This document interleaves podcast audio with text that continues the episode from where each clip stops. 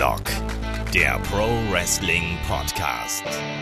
Ja, hallo und herzlich willkommen zu Headlock, dem Pro Wrestling Podcast, Ausgabe 138. Und heute sprechen wir über Wrestling-Nostalgie.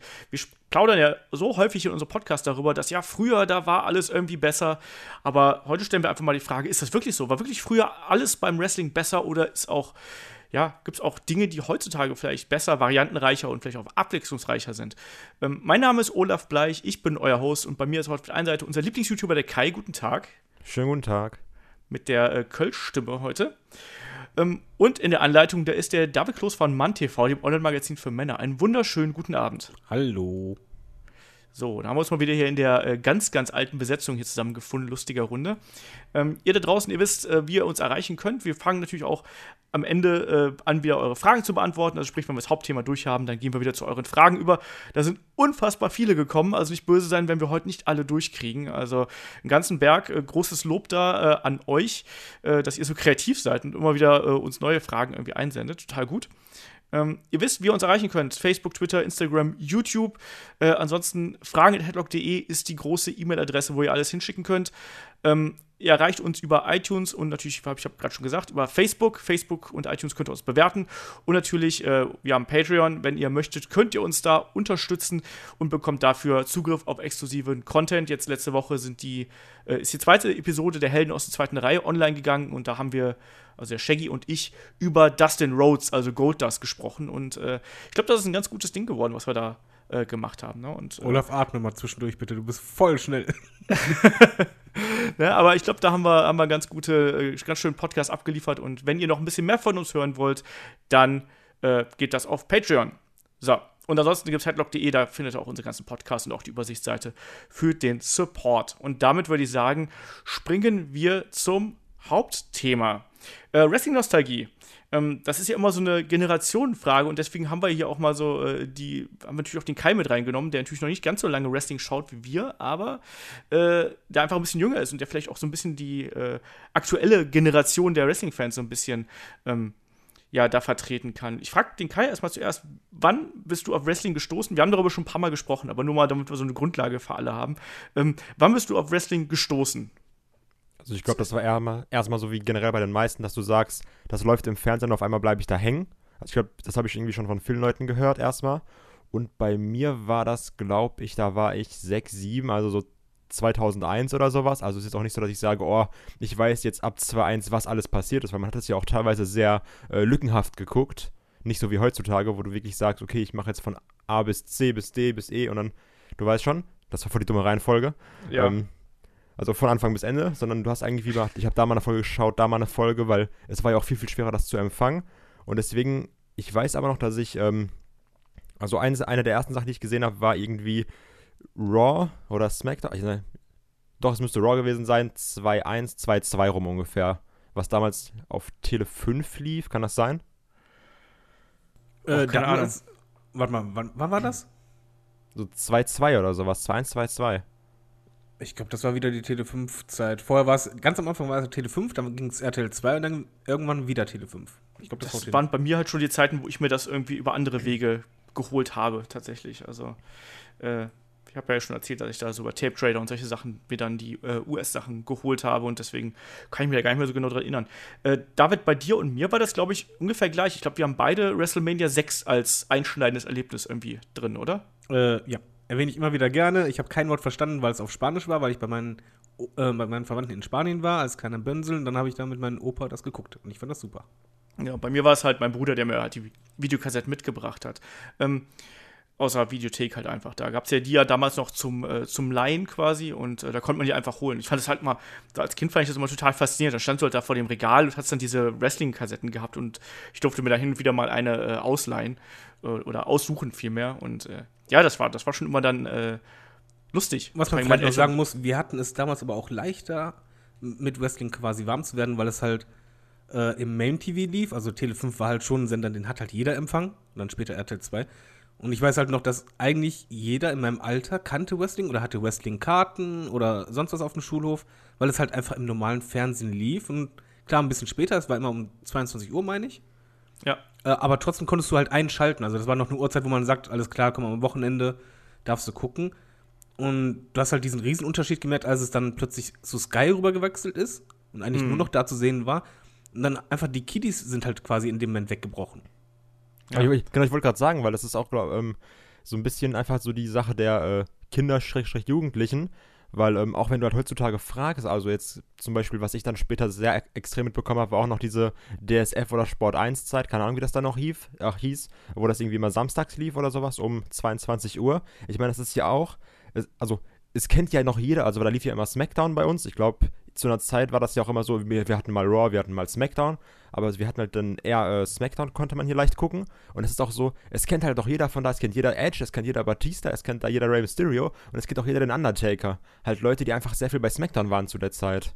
Und das war, und ich glaube, irgendwann hast du auch diesen Bruch, dass dann gesagt wird, so wie David äh, meinte, entweder es geht halt ins Pay-TV und es dann weniger Leute gucken, oder irgendwann wird gesagt, okay, ich bin jetzt 14, 15 oder sowas, das, das interessiert mich nicht mehr. Ja, also bei mir war es halt damals auch genauso, was David erzählt hat. Ne? Also bei uns waren es, also du konntest, da gab es keinen, der Wrestling nicht kannte. So, das war ganz kurios. Und das gerade so diese, diese Generation, äh, der mit WrestleMania äh, 6, also das war 1990 natürlich da gewesen ist, und dann auch wirklich dann so die, die darauffolgenden Jahre, ähm, wo dann auch wirklich ein, ein Bret Hart ja in, bei der Bravo irgendwie als äh, Sportler des Jahres ausgezeichnet worden ist. Ich glaube, es war 93, 94 oder sowas. Ähm, wo dann auch wirklich die ja, da waren die Stars halt wirklich hier groß, ne? Also da ging, ging's, bist du auch in Kiosk gegangen und hast überall die Magazine gesehen. Ich hab, kann mich noch daran erinnern, dass ich damals auch das offizielle äh, WWF-Magazin noch gehabt habe, was total furchtbar war aus heutiger Sicht. Also, Moment, ich habe das auch immer gekauft, bin extra mit dem Bus immer 40 Minuten lang in die City gefahren, weil es nur einen Kiosk gab, der das hatte. Aber ich fand das damals super. Ja, das, das ist es ja halt. Ne? Ich meine, das war auch, also aus heutiger Sicht war das halt, das war ja, das hat ja nur Geschichten erzählt. Das hat ja eigentlich nur, das hat dir ja keine Informationen geliefert. Im eigentlichen Sinne, das waren ja reine K-Fape-Magazine, ne? Muss man ja ganz klar so sagen, ne? Also, ähm, Ja, da gab es so Geschichten, wo dann Razor Ramon irgendwie vier Seiten Geschichte in seinem Cabrio irgendwie äh, durch Kuba gefahren ist und so ein Zeugs. War super. Ja, oder halt auch so eine, ich kann mich noch daran erinnern, wo es so eine gefakte Geschichte gab, dass Shawn Michaels äh, sich quasi äh, darüber auslässt, wie er wie wenig Chancen doch der One-Two-Three-Kid äh, gegen ihn hätte, wenn er ihn um den Intercontinental-Title herausfordern würde und solche Sachen. Und in dem Moment warst du halt so, boah, geil, äh, ne, das ist, das, das ist quasi eine Geschichte, die sich hier gerade vor mir ausbreitet. So. Ähm, Aber einmal ganz kurz dazu, weil ich, also ich finde es die Überleitung so schön, auch gerade weil Olaf das schon gesagt hat mit diesen äh, Wrestling-Kassetten und ähm, also mit den äh, VHS-Tapes. Und das war ja schon eher damals so. Und jetzt auch bei mir zum Beispiel, als ich das irgendwie im Free TV geguckt habe, du hast damals irgendwie jeden Tropfen Wrestling, den du bekommen hast, aufgesaugt. Also ich glaube jetzt nicht, dass jetzt zum Beispiel irgendwie, dass du dir zum Beispiel David, der da 100 Kilometer fährt für ein Magazin, das hast du halt nicht mal so durchgeblättert, wie wenn du, keine Ahnung, irgendwie so, so beim Friseur sitzt und, und warten muss. Und genauso wie ich glaube halt auch nicht, dass du bei deinen Kassetten hast auch nicht gesagt, ach nee, das Match spule ich jetzt einfach mal vor. Du hast halt alles Tropfen für Tropfen aufgesaugt. Du wolltest halt, also so alles Wrestling, was du haben konntest, hast du mitgenommen. Und heutzutage hast du einfach diese enorme Bandbreite. Du kannst ja im Internet kannst du ja alles lesen. Du kannst 50.000 verschiedene Sachen schauen, jetzt mal abgesehen davon, dass man einfach keine Zeit dazu hat. Aber es ist auch nicht mehr so, also man, man ist ja viel, viel selektiver heutzutage, glaube ich auch. Ja, du hast natürlich einfach eine viel größere Menge. Da kommen wir ja eigentlich ganz gut zu den Konsumgewohnheiten und auch dazu, ähm, ähm, ob es wichtig ist, wie man sich quasi das Wrestling besorgt. Weil heutzutage, wenn du Wrestling sehen willst, kannst du Wrestling sehen. Also egal ob auf legalem oder auf illegalem Weg. Du gibst bei YouTube ähm, Match so und so, so und so ein und du kriegst was. Du gehst auf, keine Ahnung, andere Portale, die nicht ganz so strenge ähm, Urheberrechtsrichtlinien haben, wie Daily Motion oder sonst irgendwas. Da kriegst du ja quasi alles hinterhergeworfen in irgendeiner Form. Ähm, und das ist genau das, was du gerade gesagt hast. Das, das trifft es eigentlich ganz gut. Also damals war es wirklich so, ähm, dass du glücklich darüber warst, wenn du halt eben den einen Event gehabt hast. Oder du, dir war das ja auch egal, ob du jetzt aktuell gerade auf dem neuesten Stand bist, sondern du wolltest halt, du warst stolz in diesem Moment darauf, diesen einen Event zu sehen. Ich glaube, es jetzt WrestleMania war oder eben der SummerSlam oder sonst irgendwas. Ich kann mich noch damals daran erinnern, ich hatte am Anfang, ähm, ich hatte nur eine Videokassette, so als Stöpsel. Und dann kam ich irgendwann vor die, vor die harte Entscheidung, was mache ich denn jetzt so? Ähm, Und äh, also ich hatte eine Videokassette und ich glaube, die Survivor Series 92 stand an. Und ich hatte dann das Problem, dass ich irgendwie WrestleMania 6 oder sowas auf der anderen Kassette hatte. Und dann muss ich mir überlegen, so, was mache ich denn jetzt? Also, überspiele ich jetzt WrestleMania 6 und packe die Survivor Series da drauf? Ähm, Frage ich irgendwie meine Eltern, ähm, ob die mir eine Videokassette mitbringen konnten, was es dann letztlich geworden ist. Ne? Also mein Vater hat damals bei 3M gearbeitet, die haben also da auch tonnenweise Videokassetten da äh, quasi vom Laster gefallen irgendwie mitbringen können. Äh, aber du, du standst dann wirklich manchmal so vor so merkwürdigen Entscheidungen, die, dir, die du dir heute gar nicht mehr irgendwie vorstellen kannst, weil du einfach viel limitierter warst, zum einen in dem Input, den du gekriegt hast, also in den Events, in den Veranstaltungen, und zum anderen aber auch in, innerhalb deiner Möglichkeiten gar nicht so viel Wrestling schauen konntest, ähm, wie das heute der Fall ist. Also, ich meine, da. Moment, vor allen Dingen, äh, du konntest ja theoretisch, konntest ja sogar, muss man ein bisschen unterscheiden, wenn du halt das rein auf TV beziehst, konntest du damals ja mehr sehen als heute. Heute hast du halt Internet, das ist klar, aber halt, mh, hm, wie soll ich sagen, du hast das ein bisschen auch mehr zelebriert. Zumindest war es bei mir der Fall. Wenn halt beispielsweise, so wie du halt gesagt hast, man war halt dankbar, wenn so ein Event war und ich weiß halt noch, ob äh, Survivor Series oder SummerSlam oder auch ähm, dann WrestleMania äh, 8 und 9 das haben wir zum Beispiel damals, irgendeiner hat es auf Videokassette aufgenommen. Das war dann irgendwie wie ein Super Bowl für uns. Wir sind alle, ja. alle Kiddies aus der Nachbarschaft sind zum Jugendzentrum gegangen. Die haben da eine richtige Veranstaltung immer draus gemacht. Alle haben das dann zusammen geguckt, haben sich auf die Couch gesetzt und so weiter. Und das war halt ein ganz anderes Feeling als heute, wo du halt auch sagen musst, Wrestling guckst du zum Beispiel heutzutage eher alleine. Außer halt, du hast natürlich Freunde, die halt total drin sind. Aber es ist schon ein bisschen eher ein bisschen spezieller geworden. Also du musst halt wirklich Fan sein, um das zu konsumieren. Aber es ist halt nicht mehr dieses, ähm, ja, der 0815-Typ, der halt mal einschaltet oder Kind, das halt einschaltet und mal hängen bleibt, dass er sich dann auch dazu setzt, weil es halt einfach momentan im Free TV halt nicht so präsent ist, wie es damals war. Gerade Aber doch, da, also jetzt momentan ist es doch schon wieder sehr, sehr präsent eigentlich, weil jetzt halt äh, jetzt ProSieben ja, Max die Rechte hat und jetzt, jetzt kannst du auch wirklich hier vernünftig Raw und SmackDown eigentlich gucken. Ja, aber du, du, musst das anders, du musst ja, wenn du zurückdenkst, auch äh, im Hinterkopf behalten, damals gab es nicht sehr viele TV-Sender. Und Tele 5 damals hatte einen sehr hohen Stellenwert im Vergleich zu heute oder auch Pro7 Max. Ja, Pro7 klar, Max ist halt komplett Sparte, aber, Pro äh, aber Tele 5 damals hattest du halt unter den ersten zehn immer auf der Fernbedienung. Ja. Und das, das war, das ist schon für mich ein großer Unterschied. Es wäre auch für mich ein Riesenunterschied, ob jetzt äh, WWE irgendwann mal einen Deal macht und halt sagt, anstatt Pro7 Max zeigen wir es auf Pro7. Das wäre was, ja, das wäre dann das wieder eher so wie früher. Das wäre ein ganz anderer Einschlag, weil das jetzt Pro 7 Max schön und gut. Ich persönlich denke aber eher, dass es nicht wirklich viel bringt. Das ist ein bisschen mehr Nische quasi. Das ist halt wirklich genau. viele, die sagen, ich will das jetzt da gucken. Aber auch, ähm, was du ja gesagt hast, dass du eigentlich damals ähm, mehr, also dass, dass es damals im Free TV präsenter war, ja.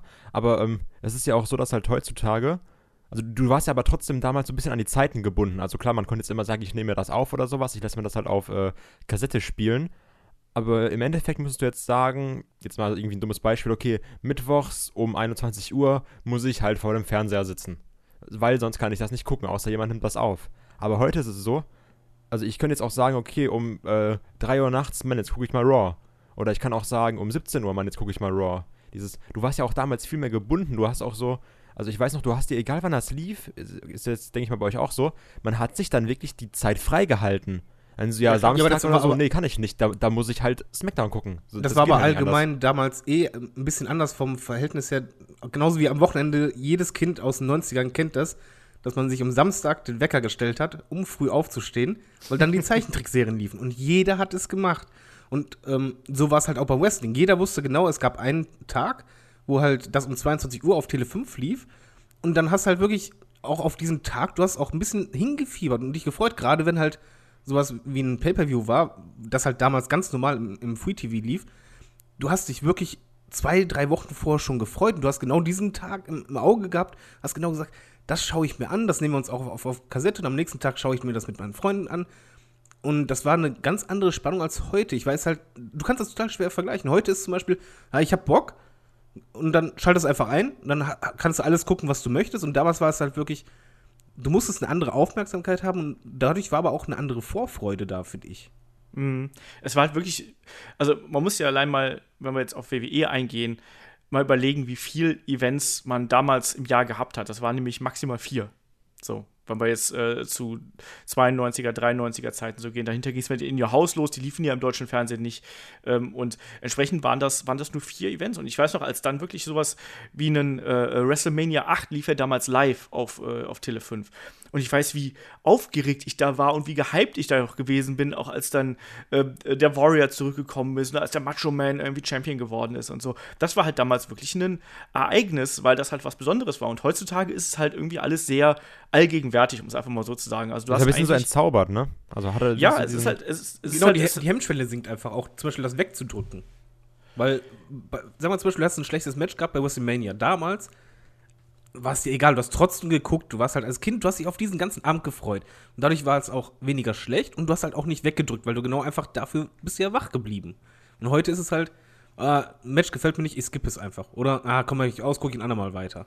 Oder ich mache eine Pause, weil ich eh auch nicht so viel Zeit habe. Vielleicht gucke genau. ich mir auch ein Event nur in zwei Phasen an oder sonst irgendwas. Äh, ich weiß nicht, ich muss vielleicht nachher noch einkaufen gehen oder sonst irgendwas, sondern du hast einfach ich meine, es liegt natürlich auch in unserer Zeit, ne? Die ist natürlich auch schnelllebiger, wir sind alle erwachsen geworden, wir sind keine Kinder mehr, wir haben einen Job und wir haben noch ein sonstiges Leben, Privatleben und sowas und auch vielleicht vielleicht hin und wieder mal wichtiger ist als Wrestling, aber trotzdem ist natürlich so, dass du, ähm, dass das Wrestling, ähm, ja, David, äh, Kai hat es gerade eben angesprochen, so ein bisschen entzaubert worden ist dadurch, dass es halt eben so einfach verfügbar ist. Also das ist zumindest mein Eindruck, ne? Und ähm, klar, das WWE Network ist total geil und äh, ähm, ich liebe ja gerade die alten Sachen, die da eben noch äh, vorrätig sind, weil du da halt noch mal so ein bisschen in Nostalgie schwelgen kannst und das ist ja auch heute irgendwie unser Thema.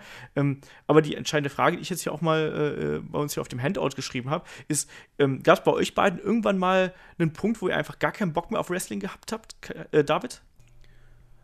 Ähm, ja, zwei Punkte sogar. Das war okay. in dem Moment, wo halt ähm, es Richtung PG ging und zwar ein, zwei Jahre später. Wo ich dann einfach das Gefühl hatte, irgendwie war das so aufgefranst und Cena hatte da dieses, ja, dieses Superman-mäßige, ja. was mir einfach auf, auf den Keks ging, weil einfach dieser Fokus immer auf diese Person lag und der halt alle zerstören durfte. Und das hatte mich dann irgendwann echt genervt, dass ich auch wirklich keinen Bock mehr hatte, aber trotzdem weitergeschaut hatte, einfach weil ich gehofft habe, irgendwann wird es besser. Und diesen selben Effekt hatte ich im Übrigen dann auch jetzt bei Roman Reigns. Es ist kein Witz. Also, ich glaube, ohne Headlock hätte ich dann jetzt echt irgendwann mal eine Pause eingelegt, aber ich war da echt kurz davor, dass ich einfach, ja, ich hatte einfach, also ich hatte schon Lust auf Wrestling. Man muss das, glaube ich, unterscheiden, ob man halt noch Bock hat auf Wrestling oder einfach äh, irgendwie genervt ist oder irgendwie frustriert. Ich glaube, frustriert passt am besten. Und ich war auf jeden Fall als Fan schon zweimal richtig frustriert, dass die WWE mich dazu gebracht hat, dass ich kurz davor war zu sagen, jetzt reicht es mir erstmal. Kai, war es bei dir in deiner äh, etwas kürzeren Laufbahn als Wrestling-Fan? Also ich hatte halt immer irgendwann diese Probleme, dass, dass es mir schwierig wurde, das Ganze zu verfolgen, weil ich dann, ähm, ich war da auch noch nicht so mit, okay, ich, ich weiß jetzt, wo ich es gucken kann, ich weiß jetzt, wie, wo ich irgendwie was machen muss, um das zu schauen, sondern irgendwann war es auch einfach schwierig. So, dann habe ich es halt nicht geschafft, das jeden Samstag zu sehen, weil dann war es irgendwie da beim Freund oder sowas. Und dann, keine Ahnung, dann, dann warst du, also du, du hast einfach nicht mehr geschafft, dass du sagst, okay, ich kann das jetzt jede Woche gucken. Und ähm, irgendwann war es ja auch so für die, ähm, wie David gesagt hat, für die Pay-Per-Views brauchtest du dann eigentlich Sky und ich hatte, oder halt Premiere damals noch und konnte ich dann auch nicht schauen. Das war dieses, also ich möchte es gucken, schaff's aber einfach nicht, weil es halt mir entweder verwehrt bleibt, weil ich es mir nicht leisten kann oder ähm, weil ich es zeitlich nicht schaffe. Und dann hatte ich halt immer mal wieder so Phasen, wo ich das einfach ein, ein halbes Jahr oder so nicht gesehen hatte. Ähm, ja. Also so, das war immer, ich, ich, ich wollte es eigentlich schauen, aber ich, ich, ich konnte es nicht und das fand ich irgendwie so ein bisschen blöd. Deswegen bin ich auch gerade froh jetzt durch. Also das ist halt so ein bisschen dieser Segen in der Internetzeit, ne? Dass den du jetzt hast. Du kannst irgendwie alles nachholen. Ja, das stimmt. Also da kannst du auf jeden Fall nochmal zurückgehen und dann auch mal. Ich habe es letztens auch nochmal gemacht. Ich bin letztens auch nochmal in diese Phase zurückgegangen, wo damals ähm, diese Phase, wo WWE oder WWF vielmehr ähm, kurz nachmittags lief und dann irgendwann plötzlich weg war und danach irgendwann um 22 Uhr oder um, um 24 Uhr abends lief, irgendwo mitternachts oder so. Weil dann ja. konnte ich auch nicht irgendwann nicht mehr richtig gucken. Das, das, das war ja auch, also auch teilweise auf Tele 5 irgendwann. Das waren ja auch so bescheuerte Zeiten einfach, wo dann wirklich, ähm, also es lief ja nicht mal live bei uns, aber es lief halt zu der gleichen Zeit, wie es in Amerika laufen würde. Zum Beispiel, du hattest dann auf einmal Raw und das lief dann auf Tele 5 um 3 Uhr nachts oder sowas. Äh, unter der Woche. Ja, ja. An einem Donnerstag. Und dann war auch, ja, wie soll ich das gucken? Also, also erklärt mir das mal bitte ja, ähm, das kann man eigentlich gar nicht gucken. Kein normaler Mensch. Also bei mir war es halt auch irgendwann einfach so der Punkt, ähm, ich habe eigentlich immer Wrestling verfolgt, aber ich habe irgendwann auch gemerkt, dass so meine Interessen so ein bisschen weggehen. Und ich kann David da zum Beispiel schon verstehen, dass gerade diese ähm, äh, ganz harte Super Cena-Ära, die fand ich echt schon, gerade auch durch diesen Kontrast, den du vorher gehabt hast, durch die Attitude Era und auch diese Ruthless Aggression Era, die fand ich auch schon noch okay, aber halt nicht mehr ganz so gut. Aber da war einfach dann der Cut, der war halt eben zu stark irgendwie, ne? Und das muss man dann eben äh, so differenzieren, dass man dann gesagt hat, okay, pass auf, dann schaue ich jetzt halt vorübergehend erstmal ähm, anderes Wrestling. Bei mir war es dann halt damals zum Beispiel so Ring of Honor, was ich dann äh, so 2004 bis 2008 irgendwie massiv viel geschaut habe und mich dann irgendwie noch anderweitig umgeschaut habe, weil mir das WWE-Produkt an sich nicht mehr gefallen hat. Und dann irgendwann habe ich aber auch festgestellt, dass mich dieser Indie-Kram auf Dauer, dass der mich irgendwie so ein bisschen auslaugt. Ich finde, das ist halt teilweise so viel, also so viel an Wrestling auch, dass du das nicht so nebenbei laufen lassen kannst, sondern du musst dich ja da wirklich komplett drauf einlassen. Weil wenn du dich nicht drauf einlässt und das nicht wirklich die ganze Zeit verfolgst, dann verpasst du was, weil es auch teilweise ähm, einfach dafür gemacht ist, dass du da live in der Halle bist und wirklich die ganze Zeit nur in den Ring starrst.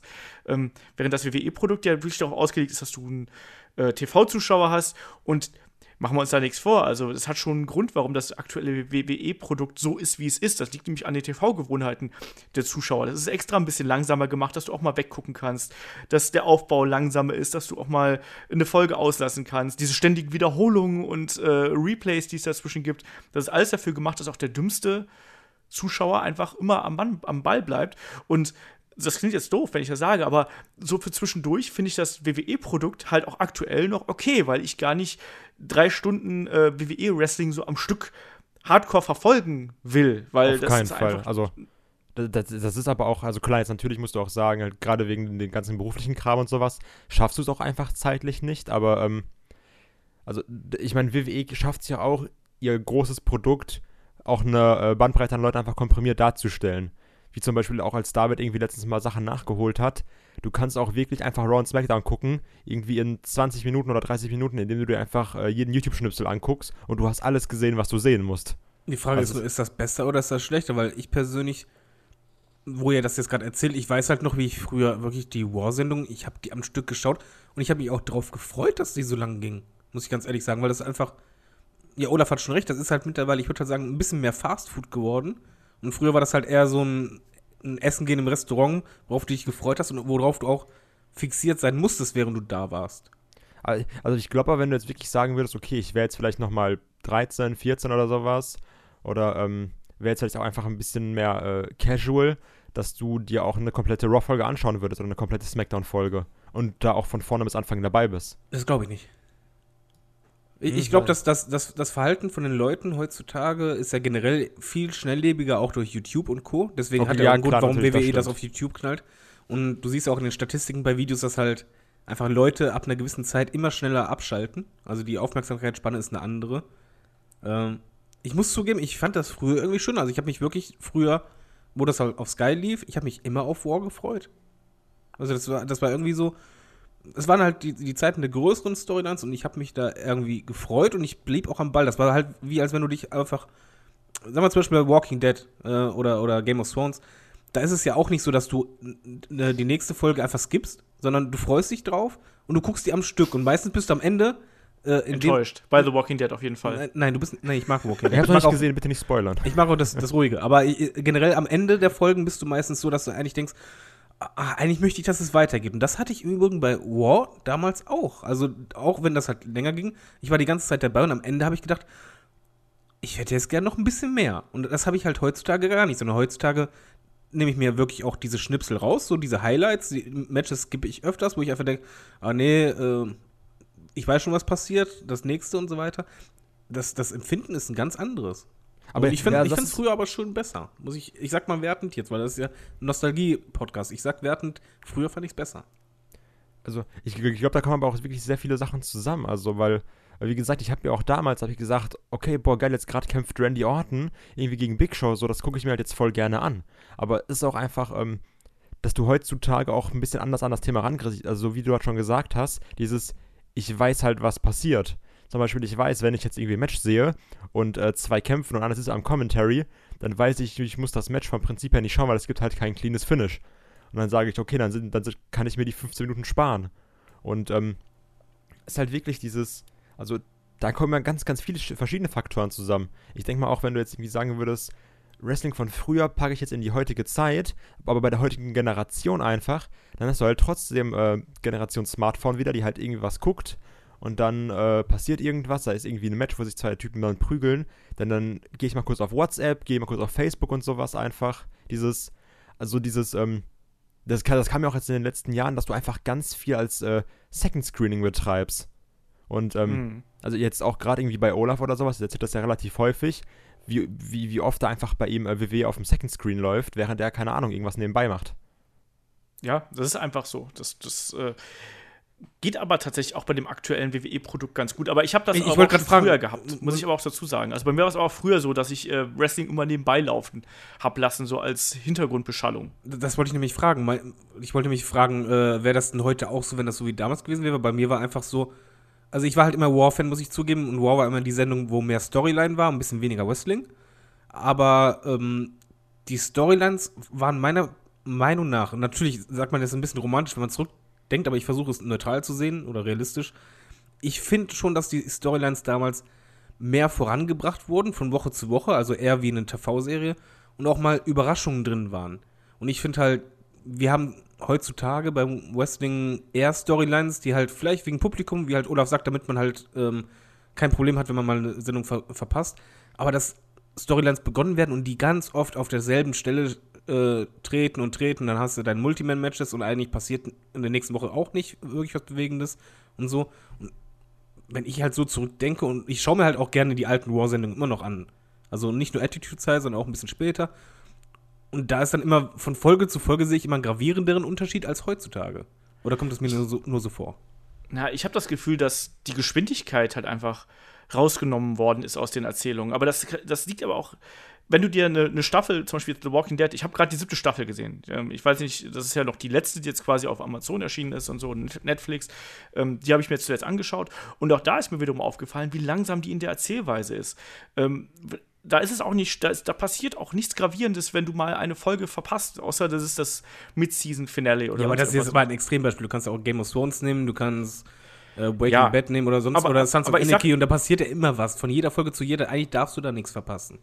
Ja, gut, aber, aber Wrestling hat ja vielleicht auch einfach einen anderen Anspruch, also vor allem WWE-Wrestling. Also ich habe das Gefühl, dass da eben einfach diese ähm, Erzählstruktur halt eben noch langsamer ist und dass eben auch die ähm, Erzählstränge noch über die anderen Kanäle irgendwie weitergeführt werden. Also und sei es jetzt Facebook oder YouTube oder sonst irgendwas. Twitter ganz ähm, viele heutzutage. Ja, genau, das auch natürlich. Aber das kommt halt eben nicht dazu. Und insgesamt ist es dann eben so, dass viele Geschichten, zum einen, was du gerade gesagt hast, es wird natürlich auch viel abgebrochen. Das war aber damals auch so. Also wenn du die, gerade in der Attitude-Zeit äh, äh, auch mal schaust, klar, in den großen, ähm, äh, großen Storylines nicht unbedingt, aber in der Mid- und Undercard ist auch ganz viel fallen gelassen worden. Das war auf, das war aber, das war genauso. Ja, mit fallen gelassen habe ich kein Problem. Mein Problem ist eher, ich, ich mag diesen Stillstand aktuell nicht.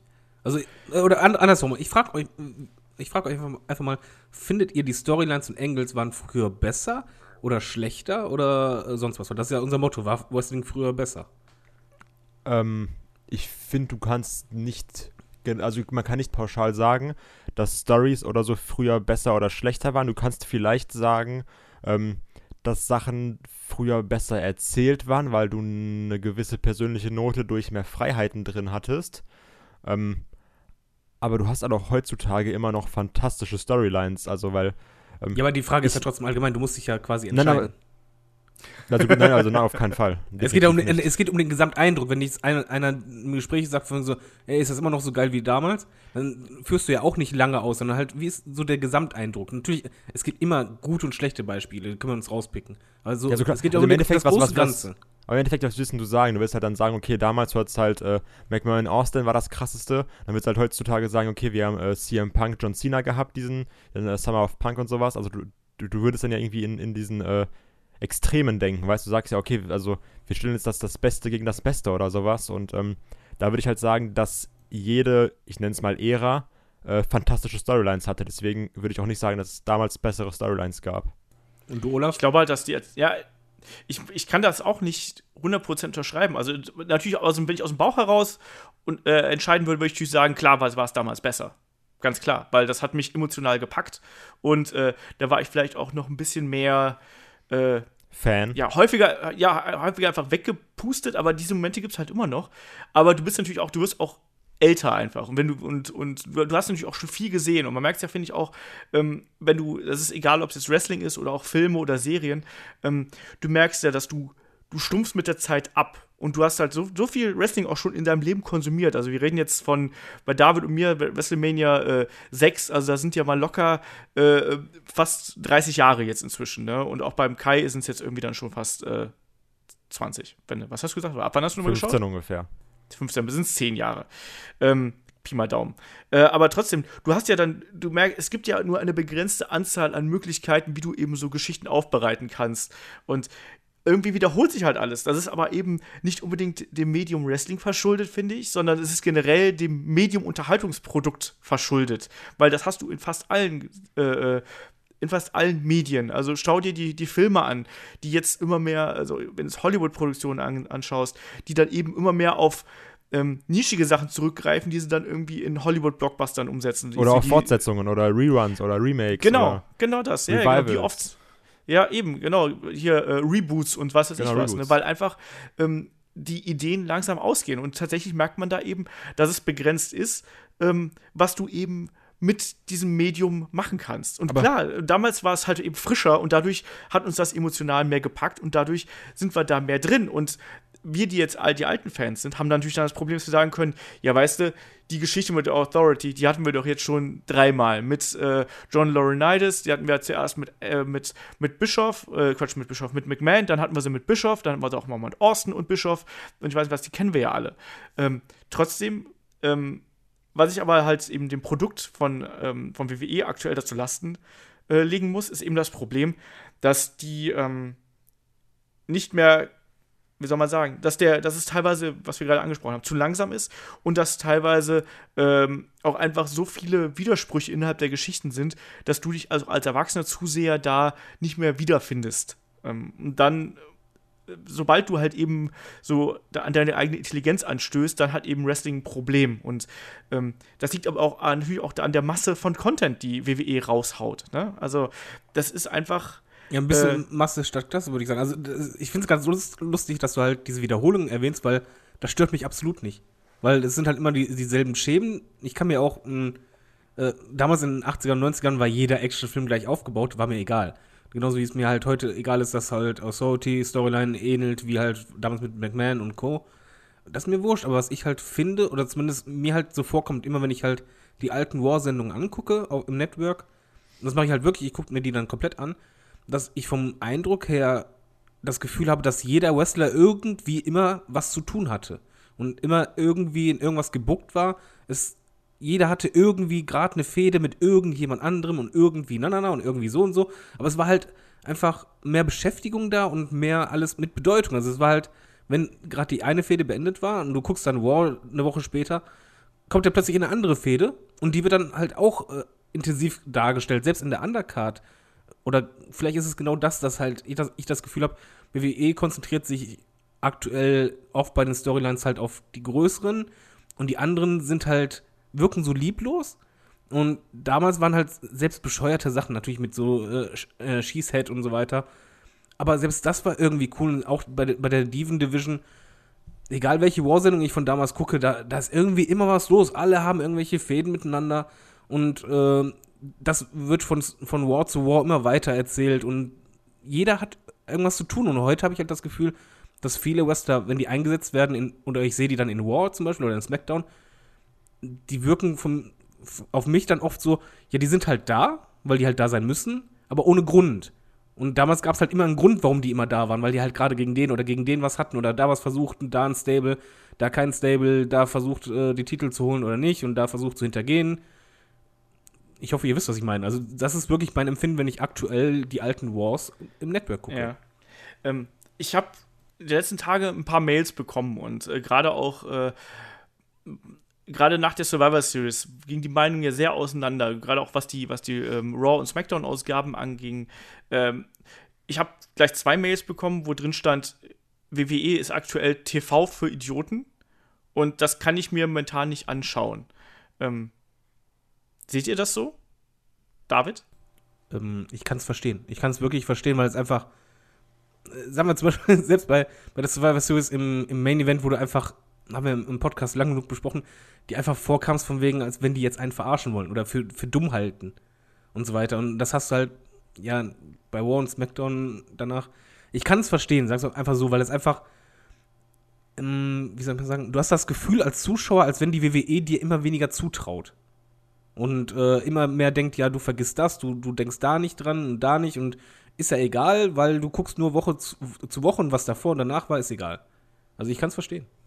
Ich, ich habe dazu eine sehr äh, zweigespaltene Meinung, weil zum einen ähm, finde ich, kann man das insofern nachvollziehen, wenn jetzt jemand sagt, okay, die WWE, mir wird vorgeschrieben von der WWE, was ich zu mögen habe und was ich nicht zu mögen habe. Klar, du hast halt damals immer so deine Helden oder sowas, aber ähm, also dieses, dieses Gefühl, dass ich als Zuschauer unwichtig bin, dass ich dieses, also weil das auch dieses, ähm, es wird ja hunderttausendmal erwähnt, so ja, WWE Universe und die Fans und sind so, sind so wichtig und bla und bla und bla. Ähm, dass du aber halt trotzdem in den TV-Shows Shows, ähm, das Gegenteil hast. Dass halt immer gezeigt wird, okay, uns ist in Anführungsstrichen egal, wie die Zuschauerreaktion ist, wir gehen unsere Linie, weil das ist so jetzt, also jetzt klingt es zwar dumm, aber das ist halt wirklich best for business, weil man kann einen Roman Reigns gut platzieren, man kann einen Roman Reigns gut vermarkten. Also dieses, ähm, dann kann ich verstehen, dass jemand sagt, okay, mich kotzt das an, ich kann mir das nicht anschauen, aber auf der anderen Seite machen mich auch so Aussagen einfach unfassbar wütend, weil ich die so dumm finde teilweise. Ähm, wenn jetzt jemand sagt, okay, ich finde das kacke, also aber nur unter der Prämisse, dass Leute sagen, ich kann mir das nicht anschauen, weil die machen das nicht so, wie ich das will. Das, Also- Moment, das, das wurde aber nicht gesagt. Nein, nein, halt deswegen meine ich ja, aber es ist, ähm, das, deswegen, wir wissen jetzt ja nicht, wie er das genau meint. Deswegen sage ich halt, ich kann es verstehen, wenn wirklich Leute sagen, äh, so wie er, dieses, das ist in Anführungsstrichen vielleicht ein bisschen extrem gesagt, aber TV für Idioten. Also, dass er sagt, okay, mir wird einfach was vorgesetzt und ich muss das jetzt mögen. So, bumm. Aber ich, ich kann absolut nachvollziehen. Ja, ehrlich. nein, das habe ich auch du einfach- gesagt. Sag mal Ja, einfach, das du, kann du ich nachvollziehen. warte, warte ganz kurz. Ich, ich will es nur klarstellen. Also, das kann ich nachvollziehen. Aber ich weiß halt auch ganz häufig, dass halt Leute schreiben, ich finde das kacke, das ist blöd, die machen das nicht so, wie ich das will. Deswegen kann ich mir das nicht anschauen, weißt du? Es gibt halt zwei Arten von diesem. Äh, Ja, aber Das das, kann sind, ich mir nicht das sind antun. Trolle. Aber äh, über Trolle reden wir gerade nicht. Wir reden ja qua- quasi darum, dass halt wirklich Leute sagen, ich kann mir das halt nicht gerade an, angucken, weil es halt TV für Idioten ist. Und ich kann es halt verstehen. Vor allen Dingen, ich finde es halt, es ist wichtig, dass du einen gewissen Respekt gegenüber den äh, Kunden zeigst und gegenüber dem Fan, weil der Fan ist schlussendlich derjenige, der das Ganze finanziert. Und für den du das halt machst, weil das ist deine Zielgruppe. Und es kann halt nicht sein, dass, keine Ahnung, die ganze Halle boot und äh, irgendwie, dann, dann zeigen die aber im, im Schnitt, dass halt irgendwie ein einziger Fan ein Schild hochhält, von wegen, äh, Roman Reigns, na, na, und Daumen hoch und dann die Kommentatoren so tun, als wäre die Halle hinter ihm. Also das ist ein Extrembeispiel, aber das hatten wir halt einfach jetzt so oft schon in der WWE. Und das ist halt so ein Moment, wo du einfach dem Fan den Mittelfinger zeigst. Da geht es nicht darum, wie das Booking ist oder sonst was, sondern einfach, dass du du wirst halt verarscht. Also, ja, die- die so eine Propaganda, als wenn du halt nicht wie, stimmt, genau. als wenn du halt Donald Trump bist und dich hinstellst und sagst, ich stand vor der größten Crowd, Crowd, die es je gegeben hat bei meiner Einführung und denkst einfach so, nein, ist nicht so. Und das ist halt einfach das Problem und dann, dann hörst du einfach auf ähm, mitzufiebern, weil du einfach denkst, ich bin euch nicht nur unwichtig, sondern ihr wollt mich auch noch verarschen. Ich bin doch nicht, äh, also jetzt als, als, als Kunde einfach, du bist vor dem Fernseher und denkst einfach nur, ich bin doch nicht blind und taub, ich sehe doch gerade, was da abgeht. Warum wollt ihr mir das anders verkaufen, wenn es doch nicht so ist? Und ich finde, das ist schon ein gefährlicher Weg und ich kann es absolut nachvollziehen. ich, also ich habe das ja auch schon mal in einem anderen Podcast gesagt. Also mein Gesamteindruck ist halt häufig, dass mh, WWE gerade so einen gefährlichen Mittelweg zwischen, ja, wie soll man sagen, Fanservice und äh, Business äh, Acquisition irgendwie macht. Also, Eh, genau, sprich, also, genau. also du, du hast immer das Gefühl, du bist irgendwo so als, als Zuschauer bist du irgendwie so ein bisschen Mittel zum Zweck, weil ja natürlich der Laden muss ja irgendwie Geld verdienen, deswegen muss er auch noch so ein bisschen auf dich hören. Zugleich aber hat der Laden natürlich auch so seine, er hat, er hat ja seine Ziele und er hat natürlich auch seine Charaktere, die entsprechend äh, so eingesetzt werden wollen, ähm, wo das Merch entsprechend äh, dann verkauft wird und so weiter und so fort. Wir wissen, wie das läuft. Da gibt es ja quasi Businesspläne für jeden Wrestler, ähm, wie die Karriere dann irgendwie aufgebaut werden soll, wenn nicht irgendwas dazwischen kommt. Äh, Sio Leo Rush, der anscheinend ja auch schon wieder raus ist bei NXT, höhö. Ähm, nee, aber, aber das ist halt das Problem. Also mein Problem ist eigentlich, dass ähm, generell, dass dieser Business-Aspekt inzwischen zu sehr im Wrestling verankert ist. Und das ist auch etwas, was ich den Storylines ankreide übrigens, weil da auch immer wieder es darum geht, dass irgendwie ähm, dieses Business und dieses Geschäft mit dem Wrestling ähm, sehr prominent vertreten ist. Also da wird dann auch, es ist egal, ob es jetzt um die Authorities geht, es geht auch, dass, dass es dann, dass irgendwelche, ständig irgendwelche Anwälte auftauchen oder sonst irgendwas. Ich finde, ähm, man sollte Wrestling wieder mehr mystifizieren in einer gewissen Weise. Nicht, dass man das irgendwie mehr K-Faben sollte, weil es klappt eh nie mehr. Aber Der ist kaputt. ähm, das Ende. ja, das, das, ist, das ist kaputt, das ist total für den Eimer. Deswegen, das, das klappt nicht. Aber ich finde, man sollte versuchen, ähm, es rauszunehmen aus diesem, auch aus diesen Brand-Geschichten, weißt du, weil das kreiert direkt so eine. Ähm, für mich kreiert das eine, eine sterile Atmosphäre. Was interessiert es mich, ob zwei Konzerne sich streiten? Also, äh, kann ich das noch anders formulieren? ja. Ähm, die WWE sollte einfach aufpassen, dass die Wrestling nicht deemotionalisieren. Weil ich glaube, im Wrestling geht es halt, wie in jeder Sportart oder jede, jeder Sache, die halt groß ist, um Emo Emotionen. Und Emotionen brauchst du halt in dem Moment und da musst du auch drauf eingehen, weil sonst kommt erst irgendwann dieser Moment, wo das halt für dich belanglos wird. Und ein Beispiel dafür, was ich halt anmerken möchte, was halt eigentlich gut zeigt, was, ich, was mich extrem stört an der WWE, sagen wir zum Beispiel, äh, jemand hält eine Promo und das Publikum boot, obwohl halt äh, das eigentlich ein Face ist, meinetwegen. Und du hast einfach das Gefühl, dass die Wrestler die Vorgabe bekommen haben, wegen ja nicht drauf eingehen. Auf keinen Fall. So, tut so, als wenn ihr gar nichts hört. Was einfach so eher an so ein störrisches Kind erinnert, was einfach zeigt, nee, wir gehen weiter unseren Weg. Nur ganz, ganz wenige Leute, die im Ring stehen, John Cena oder Stephanie McMahon, die reagieren zumindest mal drauf. Und in dem Moment, wenn du einfach merkst, aber es ist eigentlich egal in der Halle, was ich mache oder, oder sonst was, die reagieren gar nicht mehr auf mich. In dem Moment lasse ich das auch selber emotional fallen, weil warum sollte ich Emotionen reinstecken, wenn, wenn die gar keinen Wert haben, gar keine Auswirkung oder sonst was? Das heißt ja nicht, dass man eine Storyline anders schreiben sollte, aber gerade, sagen wir zum Beispiel die Attitude Era oder halt heutzutage auch größere Wrestler wie halt äh, Cena oder damals zum Beispiel CM Punk und so, was die halt gemacht haben, war, du, die sind auf die Fans eingegangen, haben zumindest gemerkt, alles klar, ihr reagiert gerade so und so. Dann bin ich das halt kurz ein oder zeigt zumindest, ey, ich hab euch gehört. Und dieses, ey, ich hab euch gehört, das fehlt mir heutzutage bei ganz, ganz vielen. Mir kommt das halt einfach vor, als wenn halt so der Plan steht.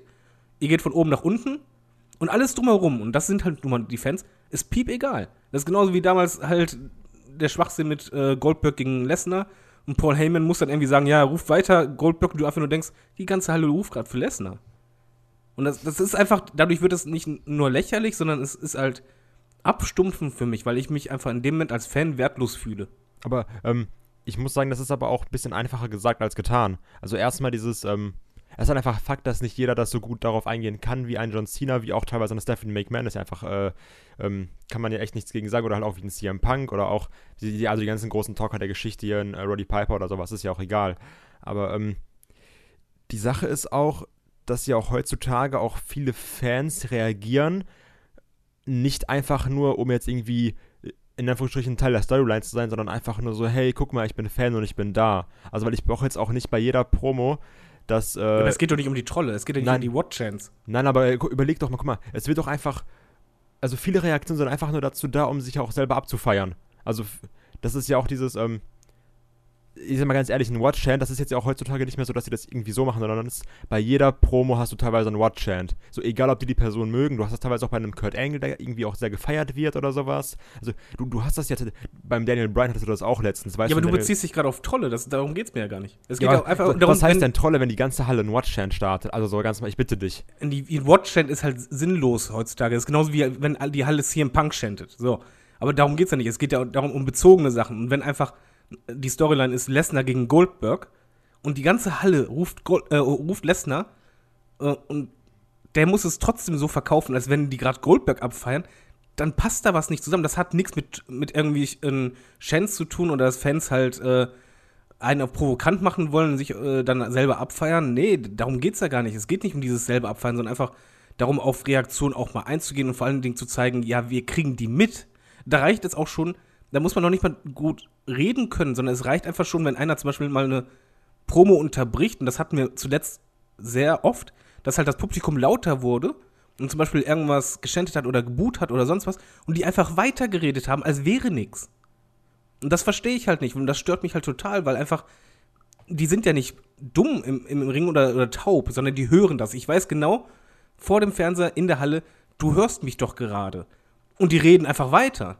Und versuchen quasi die, diese Chance oder dieses Boon oder sonst was quasi zu unterdrücken, indem man das ignoriert. Und dieses Aber das ist ja, glaube ich, gar nicht so einfach, darauf einzugehen. Also dieses, also du Ja, sagst reicht es halt so schon, äh, leicht, aber also ganz ehrlich, also ich würde auch nicht wissen, wie ich darauf jetzt gerade reagieren könnte. Also immer, du musst ja auch da irgendwie dann eine gewisse äh, Schlagfertigkeit haben. Nochmal, du musst da noch nicht mal reden. Es haben, selbst in der Attitude Era haben das Undercard-Leute, die echt scheiße am Mic waren, gescheckt, einfach indem sie mal kurz das Mikrofon beiseite nehmen, einfach mal in die Ränge gucken. Du weißt immer, was dann passiert. In dem Moment, wenn ein Wrestler bei einer Promo, während ein Chant ein Boon startet, das Mikrofon senkt und einfach rumguckt und einfach diese Aufmerksamkeit geht, äh, gibt, wird es immer lauter. In dem Moment wird es immer lauter. Dann ist die Luft raus, dann ist wieder ruhiger und dann redet er weiter.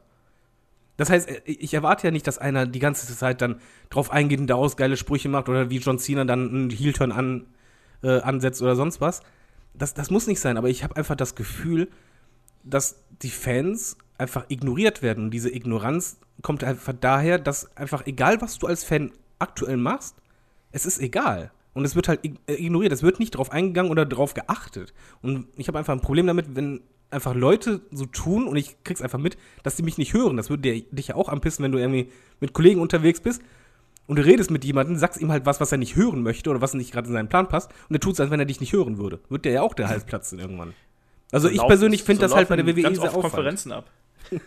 Ja, aber ich hoffe, ihr, ihr wisst, was ich meine. Also zumindest Olaf, äh, mir geht's nicht um die Trolle, mir geht's nicht darum, dass sie äh, alles umändern oder sonst was, aber ich persönlich habe echt das Gefühl, dass momentan das echt so ein bisschen TV für Dummies ist, von den Storylines her teilweise, aber vor allen Dingen von diesem Verhalten. Ich mag dieses Verhalten gegenüber der Fans nicht. Gerade. Aber war das denn jetzt mal ganz klar gesagt, war das denn früher jetzt wirklich so anders? Ja, Also ich meine, klar hat man da Leute gehabt, die da besser drauf eingehen können, das ist ganz klar. Aber ähm, ob das jetzt durch die Bank so gewesen ist, äh, halte ich auch für schwierig. Ich glaube halt einfach, was, was da eben der Unterschied war, war das nicht, aber was der Unterschied war, war, dass du weniger gehabt hast und du hast vor allem auch ähm, Ereignisse einer höheren Schlagzahl gehabt. Und ich glaube, dadurch sind dir so negative Sachen vielleicht gar nicht so äh, groß aufgefallen. Nochmal, ich, ich habe es ja halt letztens geguckt und letztens war es wirklich, ich, ich habe War geguckt, drei Sendungen äh, aus, aus 2002 oder so. Da sind Undercarter, die halt so reagiert haben, genauso wie halt spät in der späteren Zeit. Selbst ein Typ wie Chris Masters, weißt du? Der, der Typ hat ein Charisma wie eine Pflaume. Aber der Typ, die Leute haben geboot und er wollte eine Promo halten und es wurde einfach immer, immer lauter, das Boot, und dann hat er einfach das Mikrofon gesenkt. Und er hat einfach auch, auch mal ins Publikum geguckt. Aktuell muss man auf die Promos achten, wird kaum noch ins Publikum mal geguckt, wenn geschändet wird.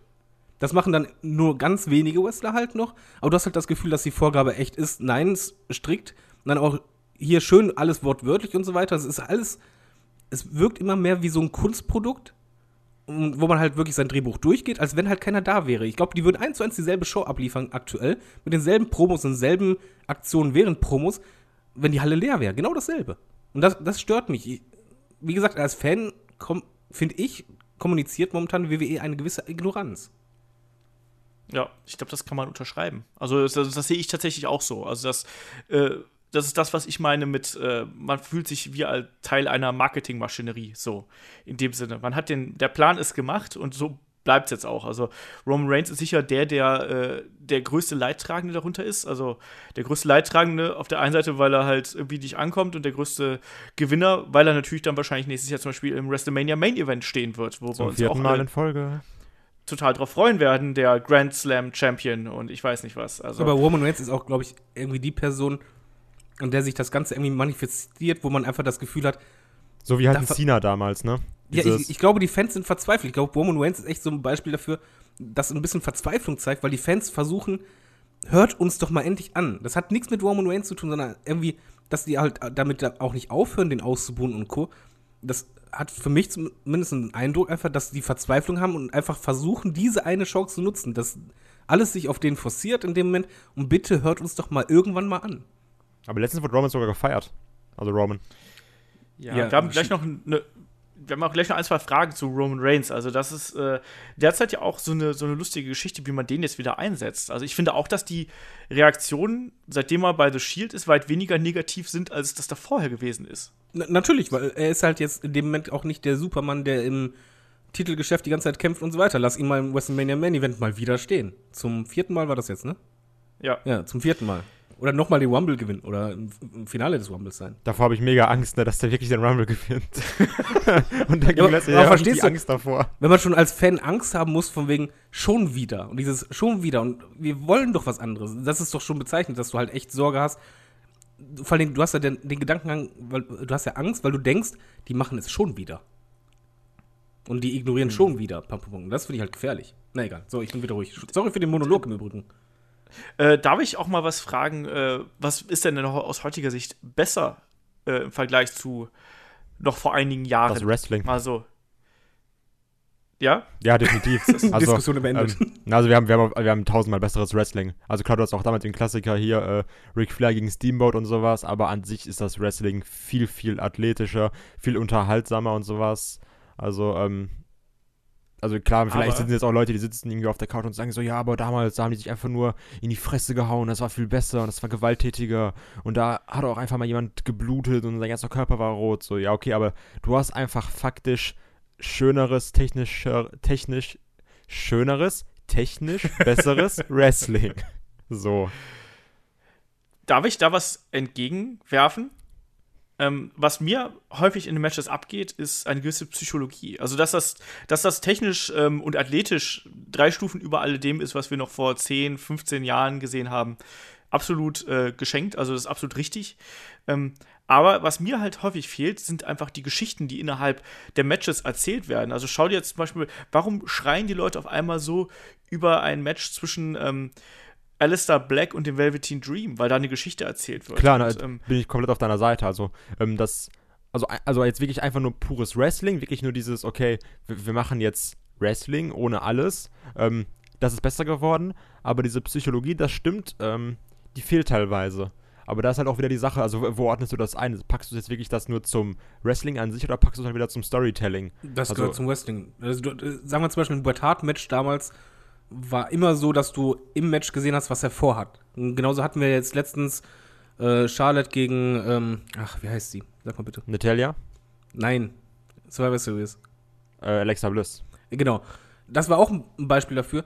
Das hatte eine Storyline im Match. Und das gehört zum Wrestling dazu. Das hatte jetzt nicht eine Storyline, ähm, die, die von Promos irgendwie ablebt oder sonst was, sondern du hast halt gesehen, sie hat konsequent versucht, ähm, die Rippen und Beine zu schwächen, eben wegen dem Finish Move und so und so. Und der eine hat sich so verhalten, der andere so. Und das war einfach eine In-Ring-Storyline.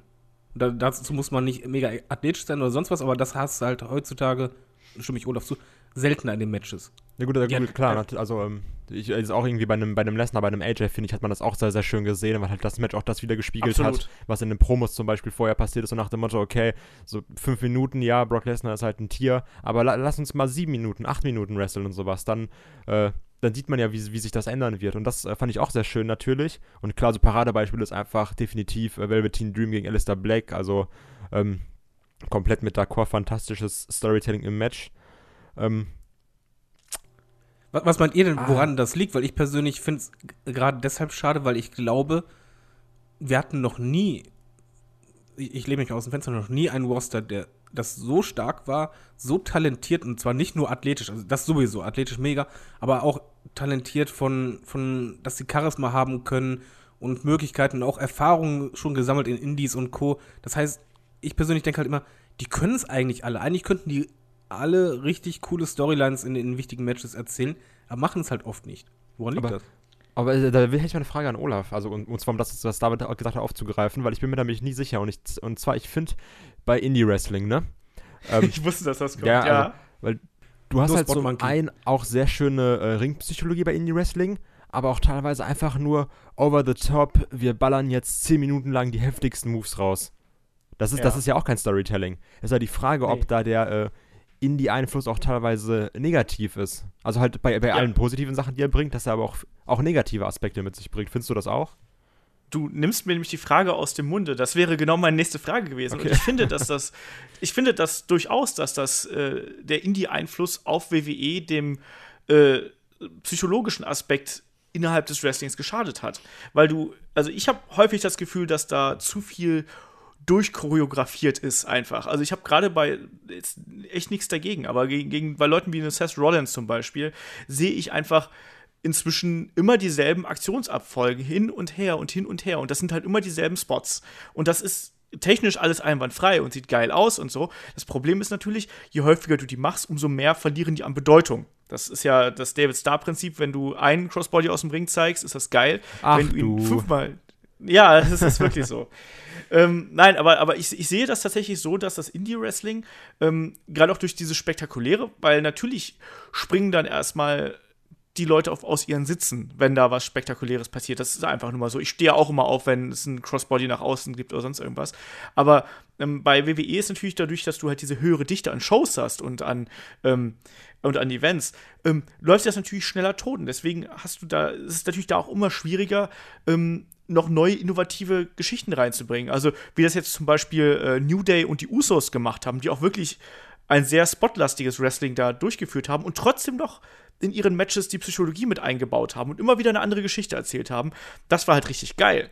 Und zugleich hast du dann aber auch Matches, also wie gesagt, ich komme da wieder auf so Leute wie einen Dean Ambrose, wie einen Seth Rollins, gerade in ihren Einzelmatches äh, zurück, ähm, die dann eben immer wieder dieselben Muster abfahren, was halt an sich nicht verkehrt ist, weil das sieht gut aus und so, aber ähm, das holt mich dann eben nicht technisch ab. Und um auf deine Frage zurückzukommen, so ja, ich glaube, dass Indie-Wrestling dem Produkt WWE als reines In-Ring-Produkt geschadet hat und dass WWE es momentan echt schwer hat, ähm, Leute ins Boot zu holen, die es noch beherrschen, ein anständig psychologisches Match aufzubauen. So, und deswegen tritt, dann hast du auf einmal so, so ein Match wie äh, Alistair Black Velveteen Dream oder auch hier Brock Lesnar und AJ Styles.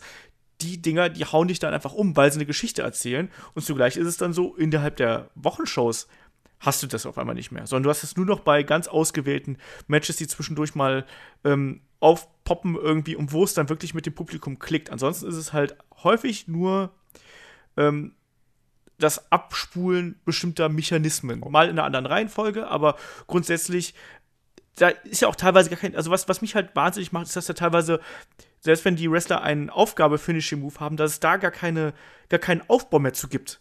Sondern der wird einfach angesetzt und es wird davon ausgegangen, dass diese Aktion mächtig genug ist, um den Gegner abzufertigen. Und das, was nervt mich, weil das macht den psychologischen Aspekt des Wrestlings für mich kaputt. Ja, vor allen Dingen, weil die teilweise sogar verschiedene äh, Aufgabegriffe einsetzen. Beim, in einem Moment dann gehen sie an den Hals und dann zwei Minuten später gehen die auf die Beine. Wo du denkst, ja, warum denn jetzt?